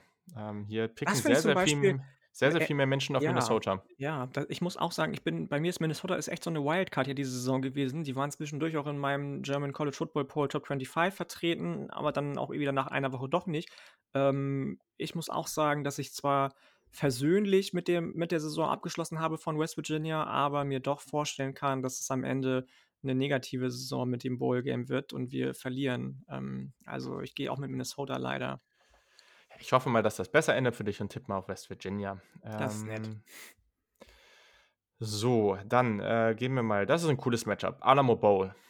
Das Ganze findet äh, uh, statt. Oregon, am Oklahoma, ja. Das, genau, 30. Nice. Dezember. Du hast gesagt, Oregon, Oklahoma. Aktuell haben deutlich mehr Menschen Oklahoma vorne. Ähm, und ich auch. Ich glaube, dass, äh, ja, die werden jetzt hier nochmal einen raushauen müssen. Und deswegen glaube ich, dass Oklahoma das jetzt macht. Ja, ich weiß gar nicht, ist, äh, ist Bob Stoops noch als offizieller Headcoach für das Spiel verantwortlich oder macht das schon äh, Vanderbilt? Das ist eine gute Frage. Weiß Wenn, ich, ich, ich, würde super gerne Bob Stoops noch einmal jubeln sehen an der Seitenlinie für Oklahoma, weil der einfach, glaube ich, so viel auch damit zu tun hat, dass eben diese drei guten Jungs nochmal geflippt sind zu Oklahoma, dass Vanderbilt geheiert wurde, dass kein Break in dem Programm stattgefunden hat, nachdem Riley gegangen ist. Und äh, das würde ich denen dann einfach und ihm auch von Herzen deswegen gönnen. Deswegen sage ich auch Oklahoma. Was mir gerade einfällt, war nicht auch irgendwann die Debatte, dass Marvin Mims ins Transferportal geht? Äh, nee, aber Theo Weiss ist im Transferportal. Ja, ja, genau. Ja, ja. Das, und Jaden Hazelwood ist ja auch weg. Der ja, okay, aber hier steht, jetzt, genau. hier steht vor zwei Wochen nur strongly considering und dann ist nie wieder was ah, passiert. Okay. okay. also dann wurde er anscheinend gehalten. Das wäre ja auch sehr, sehr heftig gewesen, wenn ihm da wirklich alles komplett um die Ohren fliegt. Äh, ja, ich glaube, da muss man auch erstmal nochmal abwarten, was mit Caleb Williams passiert, ob der jetzt wirklich bleibt oder ob der, der ja, wollte sich ja. auch ein bisschen Zeit nehmen. Ähm, genau, im Duke's Mayo Bowl, sehr, sehr schöner Name. Ähm, am 30. Dezember haben wir das Carolina-Matchup UNC gegen USC, also South Carolina gegen North Carolina und ich tippe natürlich auf North Carolina. Ja, aber sicherlich, natürlich. Nochmal schöner Showcase für Sam Howell, wenn er denn spielt. Ähm, mhm. Um ja, würde schon Sinn machen da jetzt, glaube ich. Eventuell seinen Nummer 1 Quarterback-Spot zu zementieren, den er vielleicht vor Corral doch noch inne hat. Ich weiß es nicht, wie das die, die ähm, Beatwriter sehen in den amerikanischen Medien, aber das würde schon Sinn ergeben, vielleicht auch nochmal sich zu zeigen. Und äh, ich gehe auch mit, mit UNC, auf jeden Fall. Im Peach Bowl haben wir ein sehr schönes Matchup. Ähm, es wird aber leider einer fehlen, den, glaube ich, viele da gerne sehen möchten. Ähm, Pittsburgh spielt gegen Michigan State und bei Michigan State werden wir Kenneth Walker nicht mehr sehen. Er hat gesagt, dass er nicht spielen wird, was ich sehr gut verstehen kann. Ja, 31. Ja, Dezember. Klar, also gerade Running Backs sind dann natürlich irgendwie auch ja. ähm, gefährdet. Ähm, und Pickett spielt der, weißt du das? Ja, das ist natürlich nicht ganz unwichtig, ne? Das ist nicht ähm, unwichtig. Ich, ich könnte mir vorstellen tatsächlich, dass der spielt, auch so, so was ich so einen Eindruck von ihm habe. Also ich, mir ist das eh. Aber hier steht jetzt vor einem Tag still no decision on Kenny Pickett's mm, Peach Bowl mm. Status. Also muss man jetzt mal abwarten. Aber ohne ihn würde ich noch eher Michigan State nehmen, aber ich nehme sie auch so. Ja, wobei, ja, aber ohne Kenneth mm. Walker. Ja, das ist halt die Frage, ne? Also ich, nee, ich glaube, ich nehme tatsächlich, ich nehme, ich nehme äh, Pittsburgh tatsächlich. Pitt. Ja, ich, ich mache es jetzt auch erstmal, ja. ich kann es dann halt nicht mehr ändern, aber ich mache das jetzt auch. Ähm, ich gehe jetzt einfach mal davon aus, dass Pickett spielt und wenn nicht, dann, dann ist es so. Ja. Okay, dann. Habe ich übrigens ähm, gehört, ähm, dass, äh, und auch von einem, von einem unserer Hörer ähm, habe ich mir das äh, schreiben lassen, beziehungsweise er hat an die, an die Podcast-Twitter-Accounts äh, Nachrichten geschrieben, ob jetzt ähm, eventuell äh, irgendjemand, irgendwen meinte er, dass der mit, mit Pittsburgh in, in Verbindung gebracht wird ähm, über das Transferportal von den Quarterbacks, weil eben Pickett geht, was mhm. natürlich eine mhm. ne vernünftige Consideration zumindest wäre von Nadusi, weil sie ja auch in den letzten Jahren keine krassen äh, Commits hatten auf Quarterback. Äh, Keaton Slovis hatte, hätte er gehört, könnte zu Pittsburgh transferieren. Hm, wäre ja auch so ein Typ, der durchaus äh, jetzt, ja, wobei der ist nicht ganz so mobil, ne? Aber, ähm, aber ja, also müsste wahrscheinlich nicht so viel verändern. Ist jetzt kein komplett anderer Spielertyp. Nö, nö. Aber fände ich auch ich glaube, du würdest das nicht so feiern. Ja, ich, ja, was heißt nicht so feiern? Ähm, ich, ist ja nicht so, dass ich den nicht mag. Ich war nur einfach nie so begeistert wie viele andere von dem. Ja. Ähm, ich ja, mochte auch, ich war auch vor diesem Jahr von Pickett immer desillusioniert, weil ich dachte, oh Gott, was macht der denn da zum Beispiel schon wieder? Ähm, aber dieses Jahr hat er mich eines Besseren belehrt. Vielleicht ja auch Mark Whipple zu verdanken, der jetzt nach Nebraska geht. Ähm, mhm. Also, nö, alles gut. Alles cool. Am 31. Dezember im Gator Bowl spielt die Nummer 17 Wake Forest gegen die Nummer 25 Texas AM und äh, ja, ist spannend. Ähm, AM hat halt keinen Quarterback, ne? Das ist halt das Ding. Mhm. So, und dann ja, hast du auf der anderen Seite Sam äh, Hartman. Ich gehe mit Wake Forest. Ja, Dito. Wir sind uns viel zu einig. Es tut mir sehr leid, aber muss, ist so. Ja, ich glaube, im nächsten Spiel wird es nicht anders sein, auch wenn wir es gerne andersrum sehen würden. Aber wir sind beim ersten, wobei, nee, erstes Playoff macht eigentlich keinen großen Sinn. Äh, das müssen wir jetzt hier an der Stelle natürlich auch tippen, aber das Playoff wir, lassen wir nochmal raus, weil das raus, werden wir ja. nochmal extra machen. Äh, wir gucken mal auf den Outback Bowl. Äh, das ist eine, habe ich ja eben schon kurz angesprochen, mein Jersey-Matchup. Ähm, Penn State gegen Arkansas und äh, ich habe es vor der Saison gesagt äh, und deswegen muss ich natürlich bei Arkansas bleiben, ist doch klar. Ja, natürlich, natürlich. Ich gehe mit Penn State tatsächlich. Sean Clifford ist back. der hat ja seinen, sein, der angekündigt, dass er zurückkommt. Ähm, ob der spielen kann, weiß ich gar nicht so genau. Aber ähm, ich gehe mit, geh mit Penn State. Übrigens, out, apropos Outback Bowl. Letztes Jahr war ja Outback Bowl Indiana gegen Auburn. Habe ich eben ganz mhm. vergessen. Mhm. Mein Lieblingscommitment eigentlich des Tages gestern war der Sean McCullough, der der Nummer 1 Spieler aus Indiana war, Safety, Nummer 58 overall, ähm, geht zu seinem Vater. Deland McCullough ist auch bei den, bei den Hoosiers am Start. Mhm. Und da dachte ich mir, das müsste dir doch ganz gut gefallen, eigentlich, als altem Basketball-Indiana-Homer. Ja, why not, ne? Ist schon geil. Aber ich bin mal gespannt, wie es bei Indiana weitergeht, weil das war jetzt ja, echt sehr underwhelming. Mit, das war echt mit 2-10, glaube ich, ne? Das war schon ja. heavy. Okay, also wir machen das jetzt schnell durch, wir sind echt lang. Ähm, du antwortest jetzt äh, immer nur mit einem, mit einem Wort äh, bei dem Team. Mein Rechner ähm, sagt auch schon, ist gleich vorbei. Siehst du, also dann Fiesta Bowl, Oklahoma State, Notre Dame. Notre Dame. Bin ich auch dabei. Citrus Bowl, Iowa gegen Kentucky. Ich bin bei Kentucky. Kentucky, ja. Rose Bowl am 1.1. Samstag. Äh, und es ist ja wohl ganz klar, dass Utah richtig zerstört wird von den Buckeyes. Utah. Komm, Einfach. Nicht, ja, doch. Okay, ja. Äh, Ole Miss gegen Baylor im Sugar Bowl und hier nehme ich tatsächlich Ole Miss. Ole Miss, Dito. Matt Corell hat auch schon gesagt, er spielt, von daher. Ja, dann.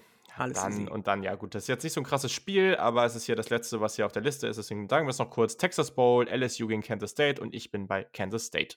Mm, das ist auch wieder schwierig, weil ein Wort ich weiß, LSU hat auch keinen Quarterback. Ja, ja, Kansas State.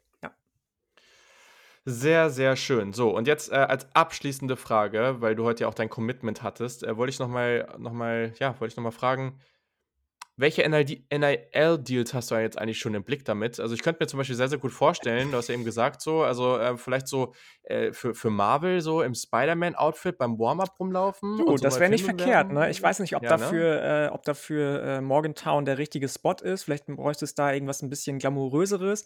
Aber es gibt zum Beispiel eine ganz, ganz bekannte Craft-Bier-Marke aus den USA. Sierra Nevada ja, heißt das. Die älteste und äh, ja, größte Craft-Bier-Marke in den USA.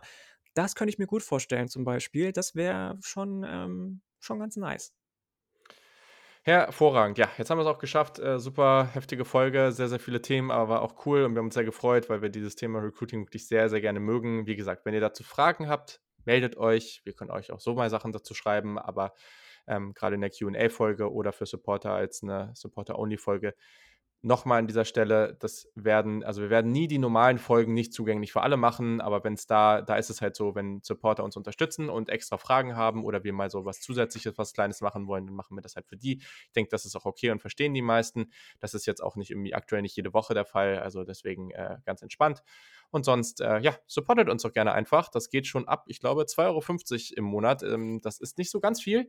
Deswegen, das äh, sollten die meisten übrig haben. Und wenn nicht, ist das auch völlig okay. Wir freuen uns über jede Person, die hier zuhört.